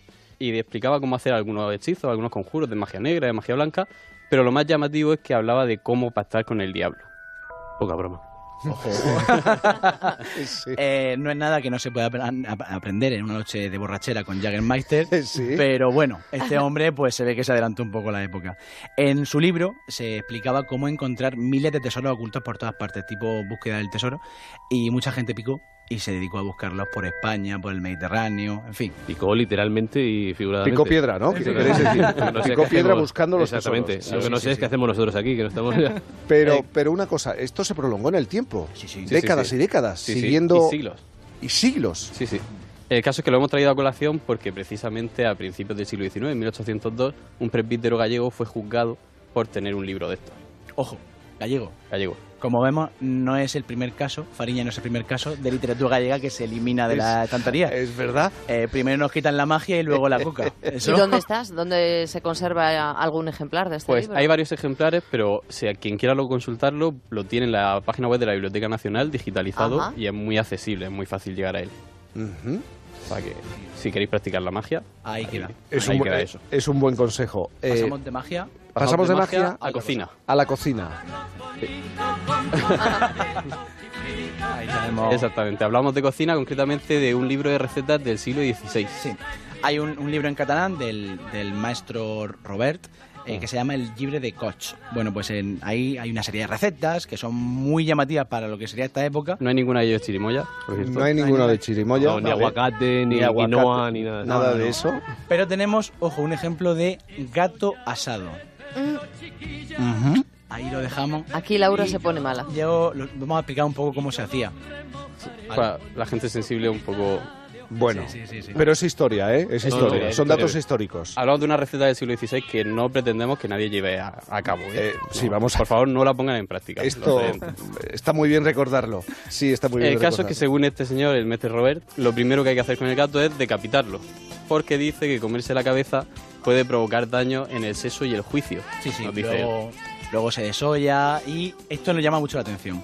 Se entierra un día entero. No sabemos muy bien por qué. Prescindible este paso. había que Pues para, para que macere bien ahí. Claro, para que haya algún tipo ahí de proceso. Y después ya es cuando se mete al horno y bueno, pues ya supongo que se hace una mezcla con aceite. con- bueno, está datado, está, el documento dice que se hace una mezcla con aceite y ajo y ya se sirve. Eh, de nuevo insistimos en que por favor, esto era el siglo XVI, no sabemos muy bien. Efectivamente. Claro. No sabemos muy bien por qué le gustaba a esta, a esta gente eso, pero que no nadie lo reproduzca, por favor. Sí, yo, estoy, yo estoy pensando una cosa, si te estafan con este plato, te están dando libre por gato. Bueno, ya habría que decir. Ese chiste está muy pillado, ¿eh? Está muy Me he visto la necesidad de- moral de hacerlo. Amigos historiadores de absurdo. ¿eh? Bueno, ¿Seguimos avanzando en el tiempo? Sí, sí, sí. Sí, seguimos avanzando en el tiempo, pero no sabemos cuánto, porque los historiadores aquí tienen una discusión sobre el siguiente libro, y es que hay quien lo fecha a mediados, finales del siglo XVII, y quien lo lleva ya al siglo XVIII. Tenemos un libro de Andrés Ferrer que se titula El porqué de todas las cosas, que debía ser algo así como un libro gordo de petete, más o menos. Eh, ¿Por qué? En la época del libro, pues básicamente hablaba de distintos temas, todos muy totalmente distintos, mm, eh, hacía preguntas, respuestas. Ahora vamos a ver unas pocas. Para que lo entendáis, os ponemos algunos Venga. ejemplos de este tipo de dudas que plantea el libro. Primera, ¿por qué los indios tienen flujo menstrual? menstrual? Y se refiere a los indios masculinos. Sí. Ajá. En aquella época pensaban que los indios tenían flujo menstrual. ¿Y daba la respuesta? Sí, sí, Pues lo bueno. explica. Bueno, da una, explica- una explicación... No poco- científica, Hombre, por supuesto. nada Un poco científica, absurda. explica, por ejemplo, por qué nacen monstruos o explica por qué ya no nacen tantos gigantes como en el pasado. Ellos tenían la idea de que en el pasado había muchos más gigantes, pero aún así dice que siguen naciendo gigantes en algunas zonas de Oriente. Da muchísimas explicaciones totalmente absurdas y que hoy en día pues tampoco tiene mucho sentido. Esperamos que nadie se ponga ya a buscar muchas respuestas. Eh, y además explica también, por ejemplo, por qué los judíos eh, tenían rabo y no se refiere al que os podéis imaginar. Una serie de preguntas un poco... Cola, digamos, cola. Quédate con lo mejor. En Onda Cero. Lleva 60 años actuando, es uno de los mejores actores de este país, tiene una voz maravillosa y encima es un señor encantador. José Sacristán se pasó por los estudios de Por fin no es lunes el fin de semana pasado para hablarnos de su nueva obra de teatro que se llama Muñeca de porcelana y de la película que presentó en el Festival de Málaga llamada Formentera Lady. Cuando José Sacristán oye palabras como tótem, gigante, leyenda, referencia, eh, el de Chinchón se acojona un poco, ¿no? Porque no, eh, yo eh, tengo la suerte inmensa de llevar más de 60 años dedicándome a algo que amo tanto como mi propia vida. Van mi trabajo y mi vida siguen yendo de la mano, no, no, no, no entendería la una sin el otro. Entonces eh, es un privilegio si a, si a partir de ahí eh, ocurre que los demás eh, hacen unas valoraciones o unas consideraciones sobre lo que uno representa, pues eh, hasta ahora bienvenido sea, porque mm, la noticia que yo tengo más o menos de lo que mi, mi trabajo y mi manera de pensar o de ser ocasiona, yo lo manejo perfectamente. Aquí gana quien resiste, en esta profesión y en otras, y en este país. Eh, resistir es un, eh, puede ser eh, la consecuencia no, puede ser incluso que no ganes. Puede ser que resistas y, pierdas continuamente no pero vamos no es mi caso afortunadamente no sería un miserable si yo me quejase no Sería hace ya tiempo que incluso hasta puedo elegir mis trabajos no pero qué duda cabe que es un es un trabajo duro y hay que aguantar y hay que resistir sí sí. Lo mejor, lo bueno es- que al final ganes o ganes un poquillo. Pero te digo, hay ocasiones en que por más que resistas, lo único que haces es a lo mejor perder un poco menos, pero Los años y, y- y la experiencia, la sabiduría son una vacuna contra todo y contra, contra todos. no. Mm, En este oficio no. Al- me atrevería que casi casi al contrario. La, la profesionalidad, la experiencia, en ocasiones es enemiga mortal de la creatividad, en lo que a este trabajo se refiere. Porque bueno hay unas experiencias y unas que te, a- apuntalan, te aseguran, ¿no? te, cobijan, pero eh, la- la- lo formidable de esta aventura del actor es el salto en el vacío, es el riesgo, ¿no? El encuentro, insisto, si él, si puedes elegir, si el, si el personaje merece la pena, ir al encuentro del personaje en pelota picada, ¿no? Y, y no ir con la hombre, eh, con, con la no ir en- plan suicida, Hmm. pero no ir con las muletas de la, profes- de la seguridad, porque entonces seguramente no harás nada mal, pero casi todo será previsible. Tiene que haber algo que ocurre en ese momento que no ha ocurrido antes ni va a ocurrir después. Y eso tiene que ver con una pulsión, una cosa que mm, difícilmente se resuelve desde la experiencia, solo con la experiencia. Otra cosa es que seas tan idiota como para renunciar a ella o renegar de ella, no. Está ahí, pero no, no, no, no te fíes. No te fíes de la experiencia porque normalmente eso te va a llevar a un territorio de seguridad, de comodidad, donde puedes eh, eh, apoltronarte. A José eh, Sacristán le gusta trabajar con, con los jóvenes y discutir con los jóvenes, directores, actores, actrices. Es, es que es formidable, porque en este oficio siempre se está aprendiendo, y pobre de aquel que diga que ya lo sabe, todo primero de ser un coñazo de aburrido, ¿no? Pero es que siempre se está aprendiendo. Y está demostrado ¿no? que, no, no hay generaciones sin más. Bueno, eh, puede la casualidad de que en un, en un tiempo determinado surjan unos talentos determinados, pero la gente, se, la- las generaciones se van renovando y el coraje, el talento y el amor a esto se sigue prodigando y se sigue dando eh, y es formidable compartir con ellos y enfadarte con ellos y cabrearte con ellos, pero vamos, del modo más saludable y más y más, más mejor. Acaba de presentar Formentera Lady en el Festival de Cine de Málaga. Ahora mismo está en Madrid representando hasta el 27 de mayo, acompañado por Javier Godino. eh, está representando la obra de teatro Muñeca de Porcelana, donde se habla de política, de corrupción. Eh, la realidad siempre supera la ficción. Ahí está, sí, ahí está. Si no la superas, eh, allá, allá se va, sí, sí. Mm. Ujú. ¿Qué indigna a José Sacristán, a Pepe Sacristán hoy en día? Pues co- como lo que casi siempre, ¿no? Eh, Me indigna la necedad, me indigna la, la impunidad, me indigna, bueno, la capacidad que te- advierto en los seres humanos para perjudicar a otros seres humanos, ¿no? Me parece... Y además me, me indigna ya a mi edad el comprobar que va a ser difícil que esto se solucione, ¿no? Que... ¿No hay esperanza? Hombre, sí, la esperanza es la vida, ¿no? Y yo soy apuesto por la vida. Pero hay, con un mínimo de lucidez eh, entiendes que eh, a lo largo, ya tengo 80 años, a lo largo de este recorrido mm, eh, a uno le gustaría que las cosas estuviesen en, en otro territorio moral, en otro territorio social, en otro territorio. Pero, bueno, eh, esto no quiere decir que, que- que sea el peor de los territorios este, ¿no? Los ha habido muchísimo peores, muchísimo peores. Quédate con lo mejor, con Rocío Santos. Cuanto más grande es el árbol, más humilde. Eso dice mi padre. Y José Sacristán lo demuestra de todas, todas. Nos vamos a ir hasta más de uno. Llegaba el mago More trayéndonos los mejores inventos, entre ellos un robot que se presenta a la alcaldía de un distrito de Tokio y además esto abre un debate sobre la inteligencia artificial.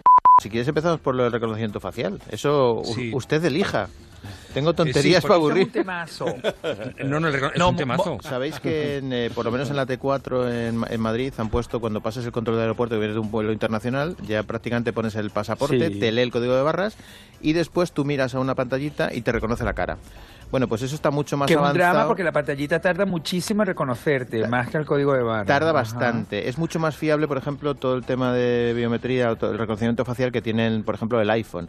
Entonces, ¿qué han hecho? Hubo una aerolínea hace tiempo que se llama Gol, que es brasileña, que lo que hacía era el selfie check-in, que es que te cogía y te miraba toda la, la cara directamente y entrabas. Y entonces ahora Lufthansa está probando el embarque por reconocimiento facial, un poco siguiendo la, la línea de los teléfonos móviles. Esto tiene muchísimas ventajas porque, claro, el problema del embarque es que tardas muchísimo en entrar y, y, bueno, es una barbaridad. Para que te hagas una idea, un Ya. Airbus 380 con 350 pasajeros en menos de 20 minutos se puede embarcar. Es un sistema que toma varias fotografías del pasajero y las, y las coteja con las que están a disposición de aduanas del país. Entonces Ajá. tiene una ventaja y es que tú eh, pasas tanto el control policial como el propio de la aerolínea. Es decir, podrías pasar los dos controles a la vez con el consiguiente ahorro de tiempo. Imagínate. O sea, una vez que tú tienes la, la biometría de la cara, que es que es como el iPhone que Ya. te coge varios eh, digamos, varios ángulos del contorno de la cara. Además es muy, muy fiable porque te puedes poner gafas, quitar, poner sombrero y te sigue cogiendo todo el contorno de la cara. Es una cosa mágica. Oye, eh, Mira, eh, y- pero y- claro, y- no, y- per- y perdona Boris, perdona un segundo. ejemplo, pues Claro, perdón, Boris, perdona un segundito. Pero esto te puede, eh, por ejemplo, tú te has hecho una operación, Hmm. te has mm, eh, Sí. puesto botox, te has Ahí- hecho, ahí- claro, ahí- eh, ahí vamos. Eh, Claro. eh, eso te reconoce o dice no, Te- usted no es, Tendrías sí que pasar yo"? otra vez por comisaría para decir, oiga, reconózcame otra vez y me he hecho todo esto. Claro, si no... que volver a hacértela. Efectivamente. Claro, pero por ejemplo, por ejemplo, fíjate tú, otro caso, por ejemplo, Puigdemont, claro, si se corta el pelo, si se corta el pelo tiene que volver a hacerse No, no. la, la, la- la biometría esta. No, a Puigdemont da igual, porque va solo con la cara, no va con el pelo. O sea que solamente Ah. te Ya, reconoce la, la cara. Es más, tú te pones un gorro y te sigue, reconocimiento, te sigue reconociendo la cara. Os voy a contar Bueno, una anécdota oye. que os va a encantar. Resulta que Estados Unidos se puso bravo con, con Brasil para la entrada de brasileños hace una época. Entonces, ¿qué hicieron los brasileños? Sí. Pues reciprocidad. Dijeron, vale, pues vamos a hacer lo mismo. Sí, sí. Entonces, te tenían horas y horas y horas esperando. Y lo más gracioso es que todo lo que hacían de las huellas, de reconocimiento facial, de las fotos, estaba desconectado. Lo hicieron simplemente para que los americanos estuvieran el mismo tiempo que hacen esperar a los brasileños en Estados Unidos. Y tú hacías Me todo el parece- trámite me del dedo. Una reciprocidad genial. A mí también me yo, lo parece. Yo lo viví porque yo, yo, yo en esos años estaba en un viaje de América a Brasil y lo viví y vi, y vi a, la- a los americanos como ellos mismos decían, bueno, estamos aprendiendo, estamos recibiendo una cucharada de nuestra propia medicina. Eh, esto os va a gustar también. Un robot se presenta a la alcaldía de un distrito de Tokio. En un día en que eh, eh, leo en la prensa, en, en el diario El País en concreto, que eh, ya los científicos calculan la posibilidad, se está trabajando sobre ello, de que los robots puedan tener empatía.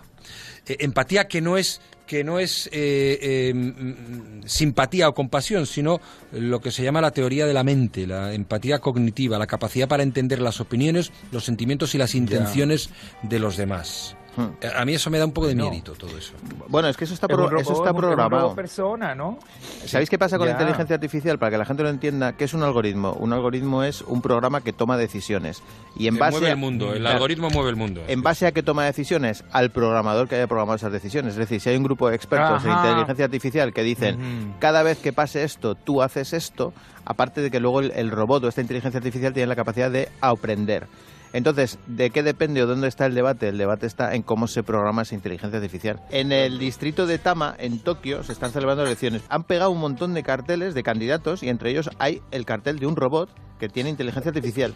Se llama Michihito Matsuda y se compromete... Michito Matsuda. Sí, que es mm, Matsuda. Y luego hay Si otros de políticos Sevilla que... ya sabes cuál sería el apellido, Sí, ¿no, Maco me, Moreno? me la, me la suda. Efectivamente. Ah, vamos a votar a Verasuda. Entonces... Michito Ay, bueno.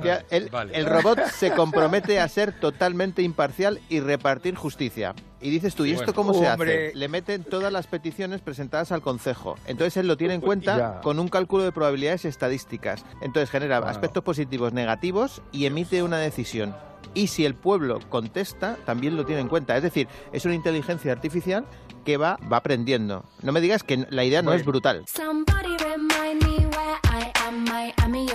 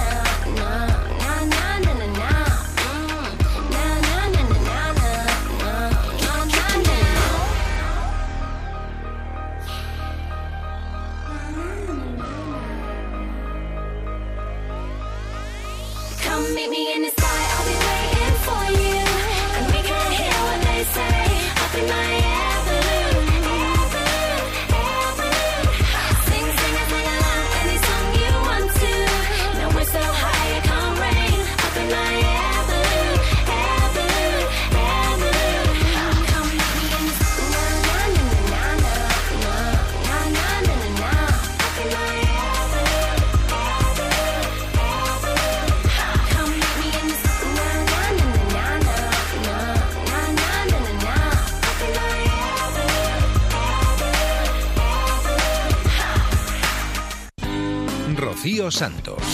Quédate con lo mejor. Después de Lily Allen con ese Balloon, de escuchar al Mago More, seguimos en Más de Uno, ahora con Manel Lourero. Ya sabes que él nos trae siempre historias rocambolescas, historias diferentes, historias de misterio, como esta ocasión, que nos va a hablar de un vídeo en el que aparece un joven que huye corriendo por el aeropuerto. Se trata de Lars Mittank. Un muchacho que desapareció en el verano de 2014 en el aeropuerto de Varna, en Bulgaria. Lars Mittank es una de estas historias con las que tropiezas de repente y te quedas absolutamente fascinado porque parece realmente el argumento de uno de esos thrillers psicológicos aterradores. Vale, ¿quién es Lars Como los que escribes. Bueno, sí, pero es que esto el problema de lo de Lars, del pobre Lars, es que es auténticamente real. Quiero decir, no es algo que haya salido de la mente de un escritor. Os pongo, y muy rápidamente, porque tenemos muy poco tiempo, en antecedentes. Lars Mittank, 28 añitos, se va con, de vacaciones con sus amigos a Bulgaria, ¿vale? Este chico es alemán, viene de Wilhelmshaven, que es una pequeña ciudad costera en el noroeste, y se va de vacaciones. Estando de vacaciones en Bulgaria, de repente empiezan a pasar cosas muy extrañas. Están alojados en un complejo costero de la costa del Mar Negro cuando de repente pues tienen un pequeño altercado con un grupo de turistas eh, que hay allí, con un grupo de locales, hay una pelea por un partido de fútbol en un bar. No hubo violencia, pero en medio del tumulto los amigos pierden de vista a Lars. ¿Vale? Lo estuvieron buscando durante horas sin éxito. Imagínate que tú te vas de vacaciones en un grupo de amigos y uno de tus amigos desaparece y de repente, cuando ya se vuelven al hotel apatidos y preocupados para dar parte a la policía, regresa Lars, pero como mm, confuso, con un golpe en la mandíbula, otro en la oreja, y dice que unos hombres extraños que le han seguido y han tratado de secuestrarlo y que lo han golpeado. Los chicos deciden regresar a su casa, eh, pero Lars, eh, cuando quiere embarcar, no le dejan embarcar. El médico dice que un cambio de presión en el aire de la cabina podría empeorar pues, sus órganos internos porque podría tener una conmoción, con lo cual se tiene que quedar 24 horas más que el resto, ¿vale? Un médico del hotel le dice eso. Sus amigos se van, Lars se queda solo. Y entonces, a partir de aquí ya empiezan a pasar muchas cosas muy extrañas. Llama por teléfono a su madre, le dice que está muy asustado, le pide que por favor congele su tarjeta de crédito, le llama de nuevo a las 3 de la mañana, con voz muy baja y urgente le dice que se está escondiendo de un grupo de hombres que lo están persiguiendo. A las 6 de la mañana, Lars Mittan llega al aeropuerto en un taxi con otra persona que desaparece y no se sabe quién es. Llega, coge el vuelo que ha reservado su madre, eh, sigue pensando que lo persigue un grupo de personas se acerca al médico del aeropuerto, el médico del aeropuerto lo examina y dice que lo, des- lo describe como eh, estable, emocionalmente agotado, pero no era una, era una persona que estaba en sus cabales. Y de repente, cuando está examinándolo el médico, entra en la habitación un empleado del aeropuerto, Mittank lo ve, comienza a temblar y luego dice, no quiero morir aquí, tengo que salir. En ese momento sale corriendo y la última imagen que hay de Lars Mittank es un hombre aterrorizado que ha dejado abandonado su equipaje, atravesando la terminal a toda carrera, la gente se gira al verlo pasar Acabamos de colgar ese vídeo. y desaparece en medio de un bosquecillo cercano. De esto han pasado cuatro años. Nadie sabe dónde está Lars Mittan. Nadie sabe qué le pasó, quién le perseguía y de qué huía. El vídeo que hemos, que hemos colgado se le ve em, llegar al aeropuerto, una cámara del aeropuerto con su camiseta amarilla y una bolsa y inmediatamente después corriendo, pero mm, a una velocidad que solo te la da o estás compitiendo o estás desesperado. ¿eh? ¿La camiseta era amarilla? Sí, pero fue mucho No antes de la final. más, No voy a añadir nada más. Quédate con lo mejor en Onda Cero.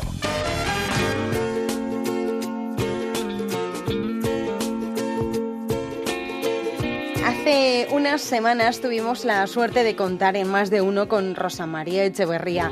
Nos traía su nuevo libro llamado Merichel, una novela en la que recorre la historia de la mujer española en el mundo del trabajo. Va desde lo más bajo hasta lo más alto. La historia de una mujer, Merichel, bueno, va- de varias mujeres, porque son varias, varias generaciones, desde la Castilla oscura, de 1931 hasta el Nueva York de 2017. Sí, sí. Son, en realidad van a ser cinco generaciones. Son es la cinco historia, generaciones, sí. la historia de la mujer española en el mundo del trabajo, como desde, desde lo más bajo, desde cero, llega a lo más alto. Es, es pues bastante impresionante. ¿Mm? Y un- una España eh, eh, analfabeta, una España en la que la mujer, sí, sí. en el siglo XIX las mujeres españolas de las de buena familia eran educadas para casarse, las otras Mm. eran ni, ni- ni se educaban, pero es que eso se ha mantenido ese mm, hasta bueno hasta muy bien entrado y, casi terminado el siglo sí, XX. sí, sí, sí, sí, Y sí, se cuenta en la novela, ¿eh? Sí, sí, sí, sí, está muy, eh, muy, yo creo que están, bueno, los críticos y la- que están los personajes muy bien reflejados, muy bien tratados y, y bueno, y sobre todo me parece que tiene un, un planteamiento tan original que, bueno, que al lector le arrastra. Yo recuerdo Claro. que se lo, sí, lo que decías, eh, recuerdo mm, eh, la primera persona que la leyó, que, que es amigo mío, que es un excelente, un personaje de esos que, que no se olvidan, que es el premio Cervantes Jiménez Lozano. Y entonces se lo enseñé y me, bueno, se quedó, me dijo que era una novela fascinante, ¿eh? que, y, y- y que le recordaba mucho al estilo de Valle Inclán. Mm, Bueno, sí, es sí, verdad, eh, sí. es verdad. Lo- los, los, los adornos lingüísticos, la forma de describir ese preciosismo, que a, a veces a algún lector le puede parecer exagerado, a mí me encanta, es muy valle inclanesco, es verdad. ¿eh? Sí, Eh, pues permíteme, permíteme que lea algo de lo que dice eh, José Jiménez Lozano sobre esta obra. Una historia con hálito de antigua tragedia, narrada con un estilo absolutamente reluciente. ¿Ves? Esa palabra no me salía a mí. Para descubrir sucesos muy simples y cotidianos, un tiempo de saga familiar con un desgarro y un dorado fascinante. Hablamos de la condición humana, ¿eh, Rosa? Sí, sí, sí, efectivamente, así es. Mm, hombre, yo en el fondo, eh, creo lo definiría como un canto de esperanza, ¿no? Pero hay mucha pasión, mucho dolor, mm, mucho, mucho amor.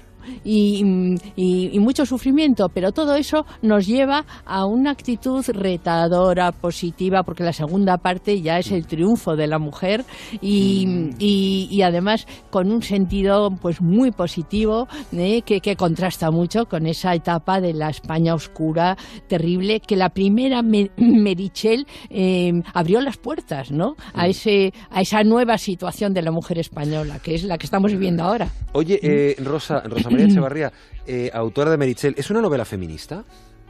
Mm, Bueno, yo diría que es una novela donde plantea el tema de la mujer. En el fondo, pues sí, es un, es un planteamiento donde se ve cómo ha evolucionado la mujer española con mucho esfuerzo, pero, pero, pero lo ha conseguido. O sea, al final, pues es una triunfadora. ¿eh? La última parte, vamos, consigue, la última Merichel de Nueva York consigue todos los premios y llega a lo más alto. Entonces, mm, el, el- el final es una novela además muy cerrada. El final, cuando ella vuelve otra vez a la aldea aquella, no, no conoce para nada lo que pasó con la primera Merichel ¿eh? Mm. No, y que es la que de verdad, de verdad salió adelante, porque ella, mm, ella era consciente de que solamente la cultura, de que solo saber, iba a la escuela, iba casada, casadita, porque se casó muy jovencita, iba a la escuela a aprender, eh, porque sabía que el aprender era lo único que salvaría a la mujer, y, y como así fue, ¿no? Y me gustaría... a la humanidad no encuentras. Sí, que lo- claro, importante de nosotros, hablando de nuestros libros, es que eh, tenemos que incitar siempre la lectura, porque la lectura es la verdadera salvación. Claro, efectivamente. Y luego ahí me parece muy bonito. Bueno, la portada, la portada del libro es es Un águila, muy, sí. es muy atractiva porque es una Mm. mujer transformándose en águila, que la ha hecho una, una artista muy muy a que me encanta, que se llama Maider Bilbao, de aquí de Bilbao.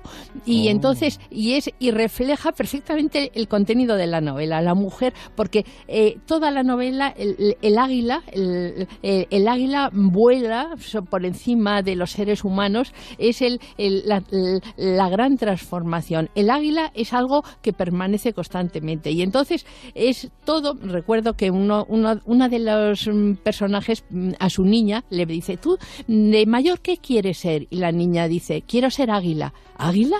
Pero, Increíble. pero ¿por qué? Porque quiero volar. Dice, pero volar es una profesión muy difícil. Hay que aprender mucho. Dice, aprenderé. Y es el, personaje final, que es la que consigue, aprendió a volar de verdad, y es la que resume, digamos, me parece que resume pues todo el Muy contenido de, de esta novela. Quédate con lo mejor, con Rocío Santos. Hemos descubierto que Edu Soto tiene una faceta estupenda como cantante. Nos decía que siempre ha pensado que tiene algo que decir cantando y ahora le está saliendo y dice que es aplastante. Además, venía acompañado del guitarrista Pablo Méndez, cantó en directo y bromeaba hablándonos acerca de lo que le gusta hablar y de lo que le gusta cantar. Aquí no hay nada, dejo de hacer nada. Empiezo a sentir que quiero mirar al frente y echar. Ya comenté alguna vez eh, que ha venido al programa para hablar de teatro o de tele, que mm, me sorprendió mucho en la función, creo que es la que hacía con tu padre cuando te escuché por primera vez cantar. Sí. Y luego te he visto en más. Canta muy bien este tío. Eh, voy a leer algo que tú has escrito. Sí. Dicen que encontrar el amor de tu vida, a tu media naranja o a tu compañía ideal te puede llevar mucho tiempo, o puede que nunca llegues a encontrarlo. Yo creo que en la música sucede algo similar, es muy difícil encontrar con quién compartir tu alma en ese campo. Yo lo he intentado en varias ocasiones y todos los idilios han quebrado. Con De la Rum es un sí como un templo. Y esto escuchamos. ¿Es tu nueva banda? Sí, es la sexta. Para ser más concretos. ¿Has quemado ya a seis bandas? ¿Cuántos amigos has dejado Sí, en el camino? si una banda tiene la vida como un gato, ya estoy, ya estoy, estoy palmando ya. Oye, eh, ¿De la Rum eh, es el amor musical de tu vida? Pues mira, eh, hombre, yo, nunca renuncio de lo que he hecho hasta el momento y todo lo, todo lo, que no ha funcionado no quiere decir que no sirva. Me ha servido muchísimo eh, para muchas cosas y principalmente para saber que ahora sí estoy haciendo lo que musicalmente eh, he soñado y lo que, y, o sea, yo siempre he pensado, tengo algo que decir cantando y, nunca me ha salido. Y, ahora me está saliendo y es, es aplastante el, el, el por qué es un sí con mayúsculas. Porque cuando este señor que tengo aquí al lado, Pablo Méndez, toca la guitarra, me toca en un punto que yo cierro los ojos o los dejo abiertos, da igual, pero, pero estoy como poseído. Eh, estoy cantando poseído, que es pues cuando ves a gente que te gusta dices, jo, este tío está, no está aquí con nosotros, está en otro lado. No sé dónde está, pero, pero está en una, una- en una especie de trance. Y, a- y yo quiero que me pase eso cuando canto, y me está pasando. Em, Hola, Félix José Casillas. Hola, ¿qué tal? Eh, nuestro hombre de deportes. Perdón que te interrumpa, es que hay noticia muy, muy los importante. deportistas también escuchan música. No, no, no, pero me mí me pregunto encanta por la qué. música, sí, Eh, sí, sí, sí. pero hoy es el Atleti, hay noticia en Atlético torno al. Atleti, por favor. Ya tenemos rival para el Atlético de Madrid en esas semifinales de la Europa League y tendrá que viajar a Londres. Arsenal, Atlético de Madrid. Primero en Londres, la vuelta en el Metropolitano, ya sabes, los otros dos rivales, Olympique de Marsella, Salzburgo. Así que para el Atleti, 26 de abril, Londres, Arsenal, 3 de mayo en el Wanda contra el conjunto de Otsil, por ejemplo. Bueno, bueno, bueno, pues nada, gracias por la, Luego la la anotación. Champions, ¿eh? A la una. Sí, a la una hay sorteo de Champions. Pero vamos, eh, esta mañana era... El grande era la- el la- grande era el-. Hola, Mónica Carrillo. Hola, ¿qué tal? Qué alegría verte. Ay, no me dejas ni sentarme. Es que te tengo que saludar en cuanto llegas. Me parece muy feo que en el Día Internacional de los Besos hayas pasado sin besar a nadie. Es que llega, ah, luego te besa, no te preocupes. Bueno, bueno. Es que le he besado yo y está. Ah. Me besa Lucas y no me y no me va a besar Mónica Carrillo. Ay, que le ha dado peluca. Oye, saluda a las chicas y chicos de San Cayetano de Mallorca. Muy buenos días, muy buenos días, bienvenidas, bienvenidos. Estábamos con la música de Edu Soto, eh, que además, como decíamos antes, se ha traído a Pablo Méndez, que tiene algo que ver con esta banda que habéis. Quiero decir que en el origen de esta banda, cuyo nombre tan raro, ahora eh, me vas a explicar lo que es, eh, pero mm, es del encuentro con Pablo mm, de donde nace este Smoking Room, ¿no? Bueno, Smoking Room no, el, el, de la Room, el Smoking Room de la función. La fu- sí, bueno, eh, el primer domingo de, de- de representaciones en Madrid con Smoking Room, eh, uno de los compañeros de la función, Secund de la Rosa, me dice, oye, tengo un amigo guitarrista que va a venir, ¿por qué no te quedas a cenar y tal? Y digo, ostras, pues yo tenía una cena, pero la anulo, porque has dicho la palabra guitarra y aquí me quedo. Y aparece este señor eh, sin guitarra y dice, hola, ¿qué tal? Buenas noches. Y digo, ¿este es el guitarrista? Sí. Y, y le digo, ¿y la guitarra dónde está? Dice, ¿qué guitarra? Digo, "Mira, estamos empezando muy mal la noche flamenca. Y dice, es que a mí nadie me ha dicho de guitarra, a mí me han dicho de venir a comer. Digo, nada, esto nada, de eso nada, tío. Y entonces, eh, pues la pareja de Secund tuvo que ir a su casa a buscar una guitarra, pues yo me puse muy pesado. Ya, y sí, conseguimos, me hago cargo. Sí, conseguimos que llegara la guitarra y gracias a mi pesadez y a, y a- y a que toca bien el, el amigo, pues eh, hu- hubo un idilio a primera vista musicalmente hablando. Cuando amanece el día y el cielo pinta tus ojos negros, vaya suerte la mía que pueda verte en ese momento. Se me nublan los ojos, se me envenenan los pensamientos. Pensabas que vivía dentro de un cuento con argumento. Pensabas que sentía lo que yo siento siempre por dentro. Y a mí se me nublan los ojos, se me envenenan los pensamientos. Te beso y no me responden los huesos. Y se me para el tiempo. Se me para el tiempo. Y yo te quiero besar, besar tus labios de caramelo y que me lleve el demonio si no te quiero. Que yo me pongo a pensar, ser un poquito más libre y poder remontar el vuelo. Contigo quiero volar para poder verte desde el cielo, en imposible que se escapa entre mis dedos.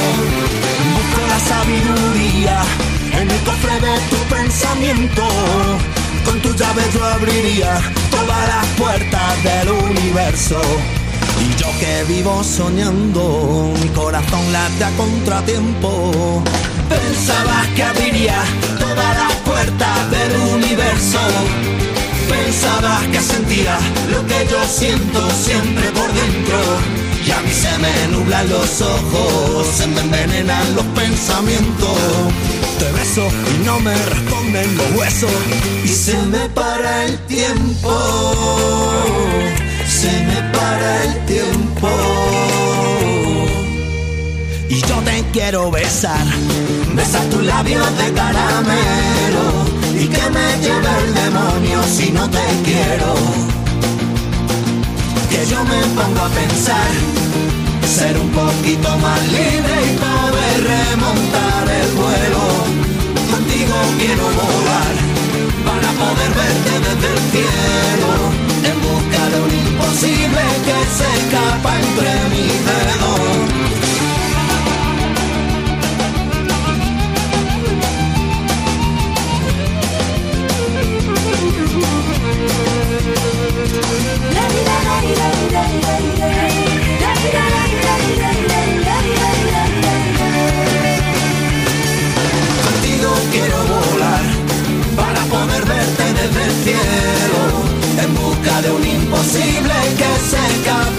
De mi dedo. Ser un poquito más libre y poder remontar el vuelo. Quédate con lo mejor en Onda Cero. Estamos repasando aquí en Quédate con lo mejor todo lo bueno que ha sucedido en esta casa en Onda Cero en los últimos días. Ya sabéis que aquí solo damos unas breves pinceladas porque no nos cabe todo al completo. Pero si queréis escuchar las entrevistas que ponemos aquí y muchas más, y los reportajes y todo lo que queráis, lo tenéis en ondacero.es y en las aplicaciones para el móvil y la tablet. Nos vamos a ir a Julia en la onda. Hace unos días nos acompañaba Marty Gironel, que presentaba su nueva novela, La fuerza de un destino, ganadora del premio Ramón Llull. Es la historia de un self-made man, como lo definen en los Estados Unidos, y es, es cierto que es la historia de un soñador, de un luchador, de un aventurero, de, de cómo un Ceferino Carrión nacido en Santander se acaba convirtiendo en el confidente y el director de la vida cotidiana de estas estrellas llamado Jean León, eh, y que eh, al final, eh, sin hacer ningún spoiler, pero remitiéndonos a la canción, eh, aun estando tan bien rodeado y con tantos amigos y con tanto glamour y con tanta historia, pues estás más solo que la una, ¿no? Y efectivamente solo te puedes fiar de tu sombra, ¿no? Por eso de aquí el Me and My Shadow, ¿no? Ojo con el nombre, Ceferino Carrión. O sea, ya León es nombre artístico, digamos. Es uno de los nombres que tiene Para triunfar en Hollywood. Claro.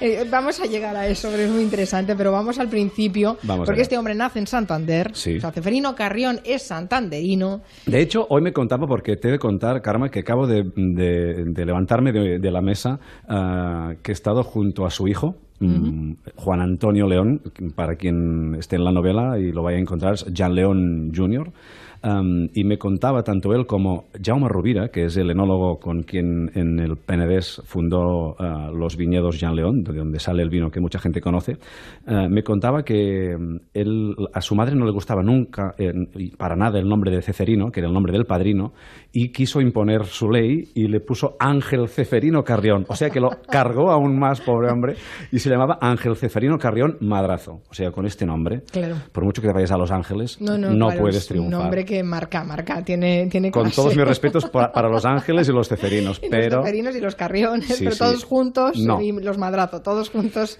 Eh, sí, la verdad es que, bueno, le duró, que, que se lo cambia el nombre con eh, poquísimos sí. años, veintipocos, cuando llega a él con, Nueva vein- York. él con 21 años eh, se marcha de Barcelona rumbo Francia. Bueno, nos hemos perdido que se va de Santander Sí. a Barcelona. Estamos hablando de la posguerra española. Sí. Estamos hablando de situaciones muy complicadas para la familia, Hmm. que el- la familia tiene que huir prácticamente de Santander. Huye de Santander porque, primero, aparte de ser fa- familia republicana y no lo tiene demasiado bien, en esto sí que no tiene nada que ver la política, pero sí ah, una tragedia que sucede en el año 1941, que es un incendio que arrasa el centro, el casco histórico de Santander. Ellos se quedan sin casa y se vienen todos para Barcelona porque el padre y el, y el hermano mayor empiezan a trabajar en, ah, en las Reials Atrasanes, en las, Sí. en las atarazanas de Barcelona. Construyendo barcos. Sí, y luego em, viajan dentro de uno de estos buques y pasa también otra tragedia que se los acaba llevando el mar. Esa tragedia también tiene un libro, porque es una tragedia que está Sí. documentada, que existe, que pasó, Ujú. eh, que,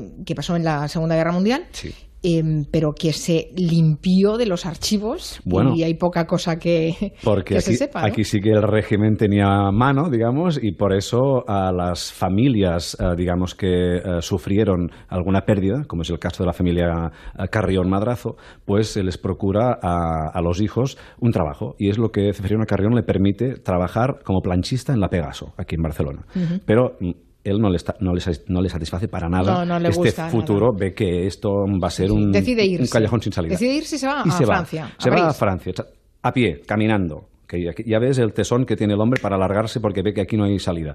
Se va a Francia y tras hacer la vendimia y probar suerte con otros eh, oficios y trabajos, em, y tras siete intentos, ojo, siete, em, para intentar colarse en un barco como polizón para que se lo lleve hacia los Estados Unidos o hacia América, donde cree que es la tierra de sus sueños, eh, no lo consigue hasta la octava vez que mm, eh, consigue entrar y gracias a un marinero que se solidariza con, su causa y no le delata, al contrario, lo ayuda durante la travesía, ah, consigue llegar a Nueva York a casa de un pariente lejano de su padre, se instala en el Bronx, que también es una comunidad acogida donde llegaban muchos emigrantes en aquella época, griegos, franceses, italianos, polacos, españoles, italianos, puertorriqueños, y allí es donde conoce a una familia que le procura la identidad norteamericana. Eso es muy curioso. Hay dos cosas muy curiosas. Una, saber que existía una hermandad en los buques que hacían los viajes transoceánicos en el que protegían a polizones. Sí, pero claro, es la suerte de pillar a uno. A pillar a uno, que- claro. que ¿Cuántos esté- no los pillaron? Ahí voy. Ah, Había muchos que acababan mm, pues lanzados por la borda, evidentemente. Aquí su primer golpe de suerte, pero insisto, después de probarlo siete veces. Quédate con lo mejor, con Rocío Santos. Seguimos escuchando historias aquí en Quédate con lo mejor. Seguimos en Julia, en la onda. Esta misma semana hemos tenido la suerte de poder hablar, aunque solo fuera por teléfono, con Pablo Carbonell, ya que actuaba con los toreros muertos en la gira Tour Bicicleta Estática 2018. Cuéntame, por favor, por qué se llama una gira Tour Bicicleta Estática. Bueno, eh, es una reflexión sobre la capacidad que tiene la sociedad actual de moverse sin desplazarse. Ya. Eh, como habrás intuido, porque tú eres una mujer muy inteligente. Y eh, bueno, eh, pensé en hacer una gira con las, las bicicletas estáticas, compré cuatro y pensaba que toda la gente se iba a desplazar a nuestro alrededor, se iba a mover, y íbamos a hacer un clip, pero nunca cuánto tiempo para hacerlo. Bicicleta Estática además también es una canción de, que, que me surgió a partir de un poema, la rima número 7 de Gustavo Adolfo Becker, que habla de, habla de una arpa abandonada en una casa que nadie toca y, y rápidamente me vino la imagen de, de la bicicleta estática que compramos con tanta ilusión y que ahí se ha quedado de tendedero, ¿no? Todo el mundo sabe que el humor es una constante en, en la discografía de Toreros Muertos, es todo un sello de identidad. Ahora bien, ¿tú crees que ahora, mm, Pablo Carbonell, podríais tocar aquello de soy falangista y me voy de excursión sin que salga alguien diciendo que, que le ha molestado la frase porque insinuáis no sé qué y no sé cuántos? Ah, me da igual, es que en realidad, mira, eh, estoy, estoy pensando que después de la edad del hierro, del bronce, de la edad digital, de, de- de- de la revolución industrial, lo que sea, tal y cual, estamos en la edad del, del papel de fumar. Sí. De que hay que cogerse la y, y Sí. me niego, me niego a, a esto. Eh, soy falangista, me voy de excursión, bueno, pues es es una ridiculización del, del mundo falangista eh, metiéndolo en un entorno, digamos, de Boy Scout. No tiene más importancia mm, ni menos importancia. Es, es un ejercicio de libertad y es algo que estamos mm, cada día más escasos. Sí, es verdad. Estamos muy escasitos de eso. Sí, basta que alguien se moleste, levante el dedo y te pone la fiscalía mm, y te, te- te- encuentras en la audiencia nacional.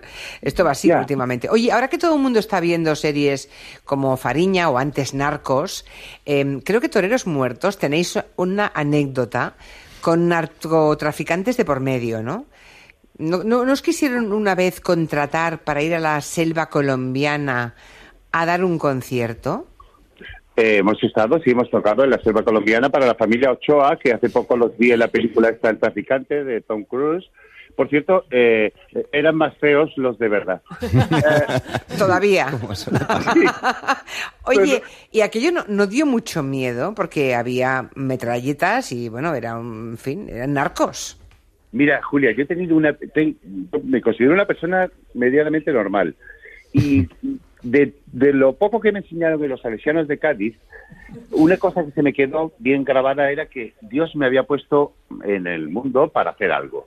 Entonces yo intento hacer pocas cosas para ver si un día no vaya a ser que haga lo que tenía que haber hecho y me, y me saquen de aquí, que la verdad que me encuentro a gusto. Eh, entonces, yo eh, camino por el mundo como un como un eh, ser de luz. Julia, te, que te, te parecerá que te estoy tomando el pelo. No, no, me- te estás quedando conmigo. O sea, no, no, No, dime, Julia. dime, no me da la gana de contarte lo de Colombia. Y ya está, y acabamos antes. Julia, carezco del miedo. Ya, ya. Ah, No tienes Fui- miedo, ya. Bueno. Fui a esa fiesta con rodeado de metralletas, porque eh, yo era, digamos, la moneda de cambio. Si no nos pagaban, si no nos pagaban antes, yo no iba. Pero al final los señores Ochoa se pusieron nerviosos y mandaron a, un, a una delegación de sicarios que, que me llevaron a punta de metralleta. Y no tuve miedo. Ya. Sí, Y, lo- que y luego, y luego dices, y luego dices que eres una persona medianamente normal. Bueno, ¿qué le vamos a hacer? Oye, aquí tengo a Miki Otero, que también publica mm, eh, Ah, creo que claro. en tu Sí, misma editorial. Sí, sí. Y creo que Miki Sí. Otero tiene, mm, creo que tiene buen concepto de ti, Pablo Carbonell. Fíjate que Sí, te digo. además yo, yo creo que además de, de esta viscómica tremenda que tiene, es un gran escritor. Escribe muy bien. Su Bueno, libro de memorias, El mundo de la Sí, tarántula. estuvo aquí Es con una, la- es una maravilla y Sí. y sí. sí, hemos comido alguna vez y hemos firmado alguna vez, él más que yo, hay que decirlo, Sí. en la feria, pero, pero lo hemos pasado muy bien, sí, sí. Está ¿Estás bien. escribiendo algo, Pablo, o no? Estoy escribiendo una... Bueno, he escrito... estoy- tengo dos libros empezados. Uno es un- uno muy blacky, que es una biografía eh, inventada, en la que voy a poder contar muchas más cosas que, que las, de las que he contado en la mía. Y otra es un- una novela, digamos, eh, rural. Una novela costumbrista muy, muy al estilo Eduardo Mendoza, muy... Pero tu biografía, Pablo, ya parece inventada. No sé cómo vas a hacer una biografía inventada. Es decir, has tocado a punta de metralleta. es Eso le pregunté cuando vine a presentar el mundo de la tarántula. creo que le pregunté eso, que parecía una biografía inventada. Es No, no, no, no, es, es, es toda real. Ya, ya, ya, ya. En Onda Cero, quédate con lo mejor. Rocío Santos. Hasta aquí el programa de esta semana. Espero que lo hayáis pasado tan bien como nosotros, repasando los mejores momentos de Onda Cero. Regresamos la semana que viene, la madrugada del viernes al sábado a las 4, 3 en Canarias aproximadamente para en un par de horas recuperar estos buenos momentos que hemos vivido a lo largo de la semana y a lo largo de los últimos días. Nos vamos a ir, pero nos vamos a dejar con una sonrisa en la cara porque nos vamos con los gazapos, con el Somos Humanos de Julia en la Onda. Que seáis muy felices. Adiós. Luis Lasaleta es el presidente de la Comisión de Otoneurología Muy bien, muy bien. de la Sociedad Española de Ornit de... Uy, uy, uy, uy, uy, uy. Sociedad Española de Ornit de... No. Es toda una experiencia vivir con miedo, ¿verdad? De Ornit de... Jolines, que me va, que venga alguien, que me da miedo. Torrinolaringología. fin lo conseguí! Tanto ruiseñor me ha talado el cerebro. Ya la masa gris se ha convertido en rosa, en blanco. Hoy tenemos a Juana de Ansens. ¿Qué pasa? Ese golpe al micrófono de He quién ha sido yo, sido. sorry. Pero, perdón, perdón, perdón, perdón. Por favor. He sido yo. Jamás te lo perdonaré, jamás. Juana Adrián Sens, buenas tardes. Buenas tardes, Julia, ¿qué tal? Aquí estamos. Elisabeni, buenas tardes. Buenas tardes. Mm, ¿Por qué estás lejos, eh? Porque si no te haría así. En las manos. He puesto voz de niña buena ahora. Qué monada. Y eso fueron 43 días desde la primera petición de dimisión, en el Ah. caso del expresidente de Murcia. En este caso, en cualquier caso, no, no van, Tranquila, reina. ten- se, pod- Tranquila, mujer, tranquila. se podía producir la misión, la. Dios mío, no encuentro la palabra. La. ¡Se ha vuelto loca! La moción de censura un poco antes. Profesional de gran calidad. Y si se produce un poco antes, no van la di- no, no van A la deriva. en cualquier caso no, no van ten- la Dieller. Yo le voy a dar la enhorabuena más sincera por la calidad de su trabajo. En el ámbito judicial también es noticia la convocatoria de paros para demandar mejorar. ¿Cómo? Mejorar. No me jodas. Mejorar. Lo repito otra vez. Mejoras laborales. Ah, ah, vale. En la mesa de redacción con Anaíma León, muy buenas tardes. Hola, soy Marina, ¿qué tal? Con Anaíma León, muy buenas tardes. Hola, soy Marina, ¿qué tal? Hola, soy Marina. Feliz Navidad. Hola Marina. Marina, Marina. Martínez Vicens, ¿cómo estás? Aquí permanezco, al pie del cañón. Esto todos los martes eh, quieres que sea Ane, pero... Otra gran equivocación. Bueno, eh, no te preocupes que alguien se va a quedar sin merienda. Esto se arregla enseguida. Te voy a dar de hostias hasta que me quede bien a gusto. Queda Un día, un día sin merienda y ya se arregla. Cruela de vil. Tampoco veo a Julio Montes, pero sé que está, ¿verdad? Su rostro es humano. Pues menos mal que no ves, porque si no ya me estarías echando la bronca por las pintas que llevo. Pero será el Yeti algo más que una leyenda. Ya, ya, ya, ya. Pues menos mal que no ves. En esas tierras ronda una extraña criatura. Julio Montes. No, es, es un- es una suerte para ti que estemos en ciudades diferentes, ¿eh? Vaya, es espantoso. Porque no sabes, yo me, me- me vendría un día hasta con las tijeras de podar, ¿eh? Soy un científico con una misión. Si existe una explicación racional sobre el Yeti. No pongáis foto de Julio Montes, por favor. Rara vez fotografiado. Julio Montes. Recibe el nombre de Yeti. Hoy lleva pintas hasta para mí, ¿eh? que soy muy laxa en este terreno. Pero a mí lo que me- más me llama la atención de esto es que Marina ha dejado de estar en mi equipo. ¡Cobarde de la platera! Encima se ríe. Eres una traidora. Que Marina ha dejado de estar en mi equipo. Eres una traidora. No sé, ya no me defiende. A mí me da pena el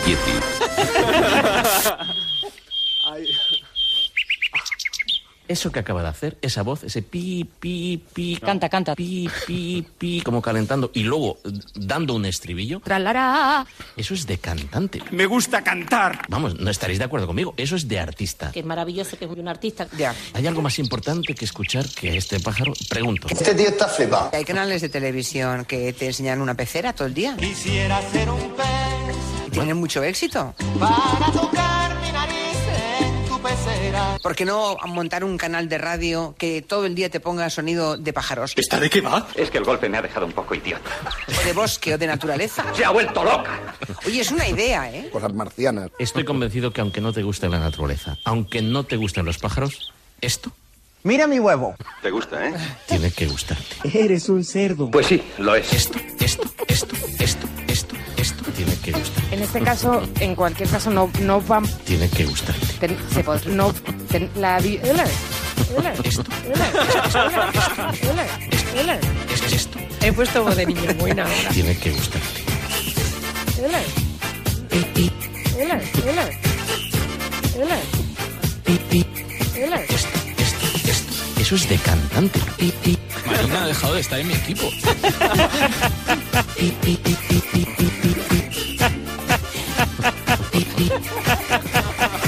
Marina ha dejado de estar en mi equipo. Hola, soy Marina, ¿qué tal? No sé, ya no me defiende. No sé, ya no me defiende. La. ¿Y qué somos? Cerdos, perros, caballos. No, hija, no. ¿Qué somos? Ese pi, pi, pi. Somos humanos. Rocío Santos. Quédate con lo mejor. Feeling my way through the darkness, guided by a beating heart. I can't tell where the journey will end, but I know where to start. They tell me I'm too young to understand. They say I'm caught up in a dream. Well, life will pass me by if I don't open up my eyes so that's fine by me. So wake me up when it's all over, when I'm wiser and I'm older. All this time I was finding myself enough.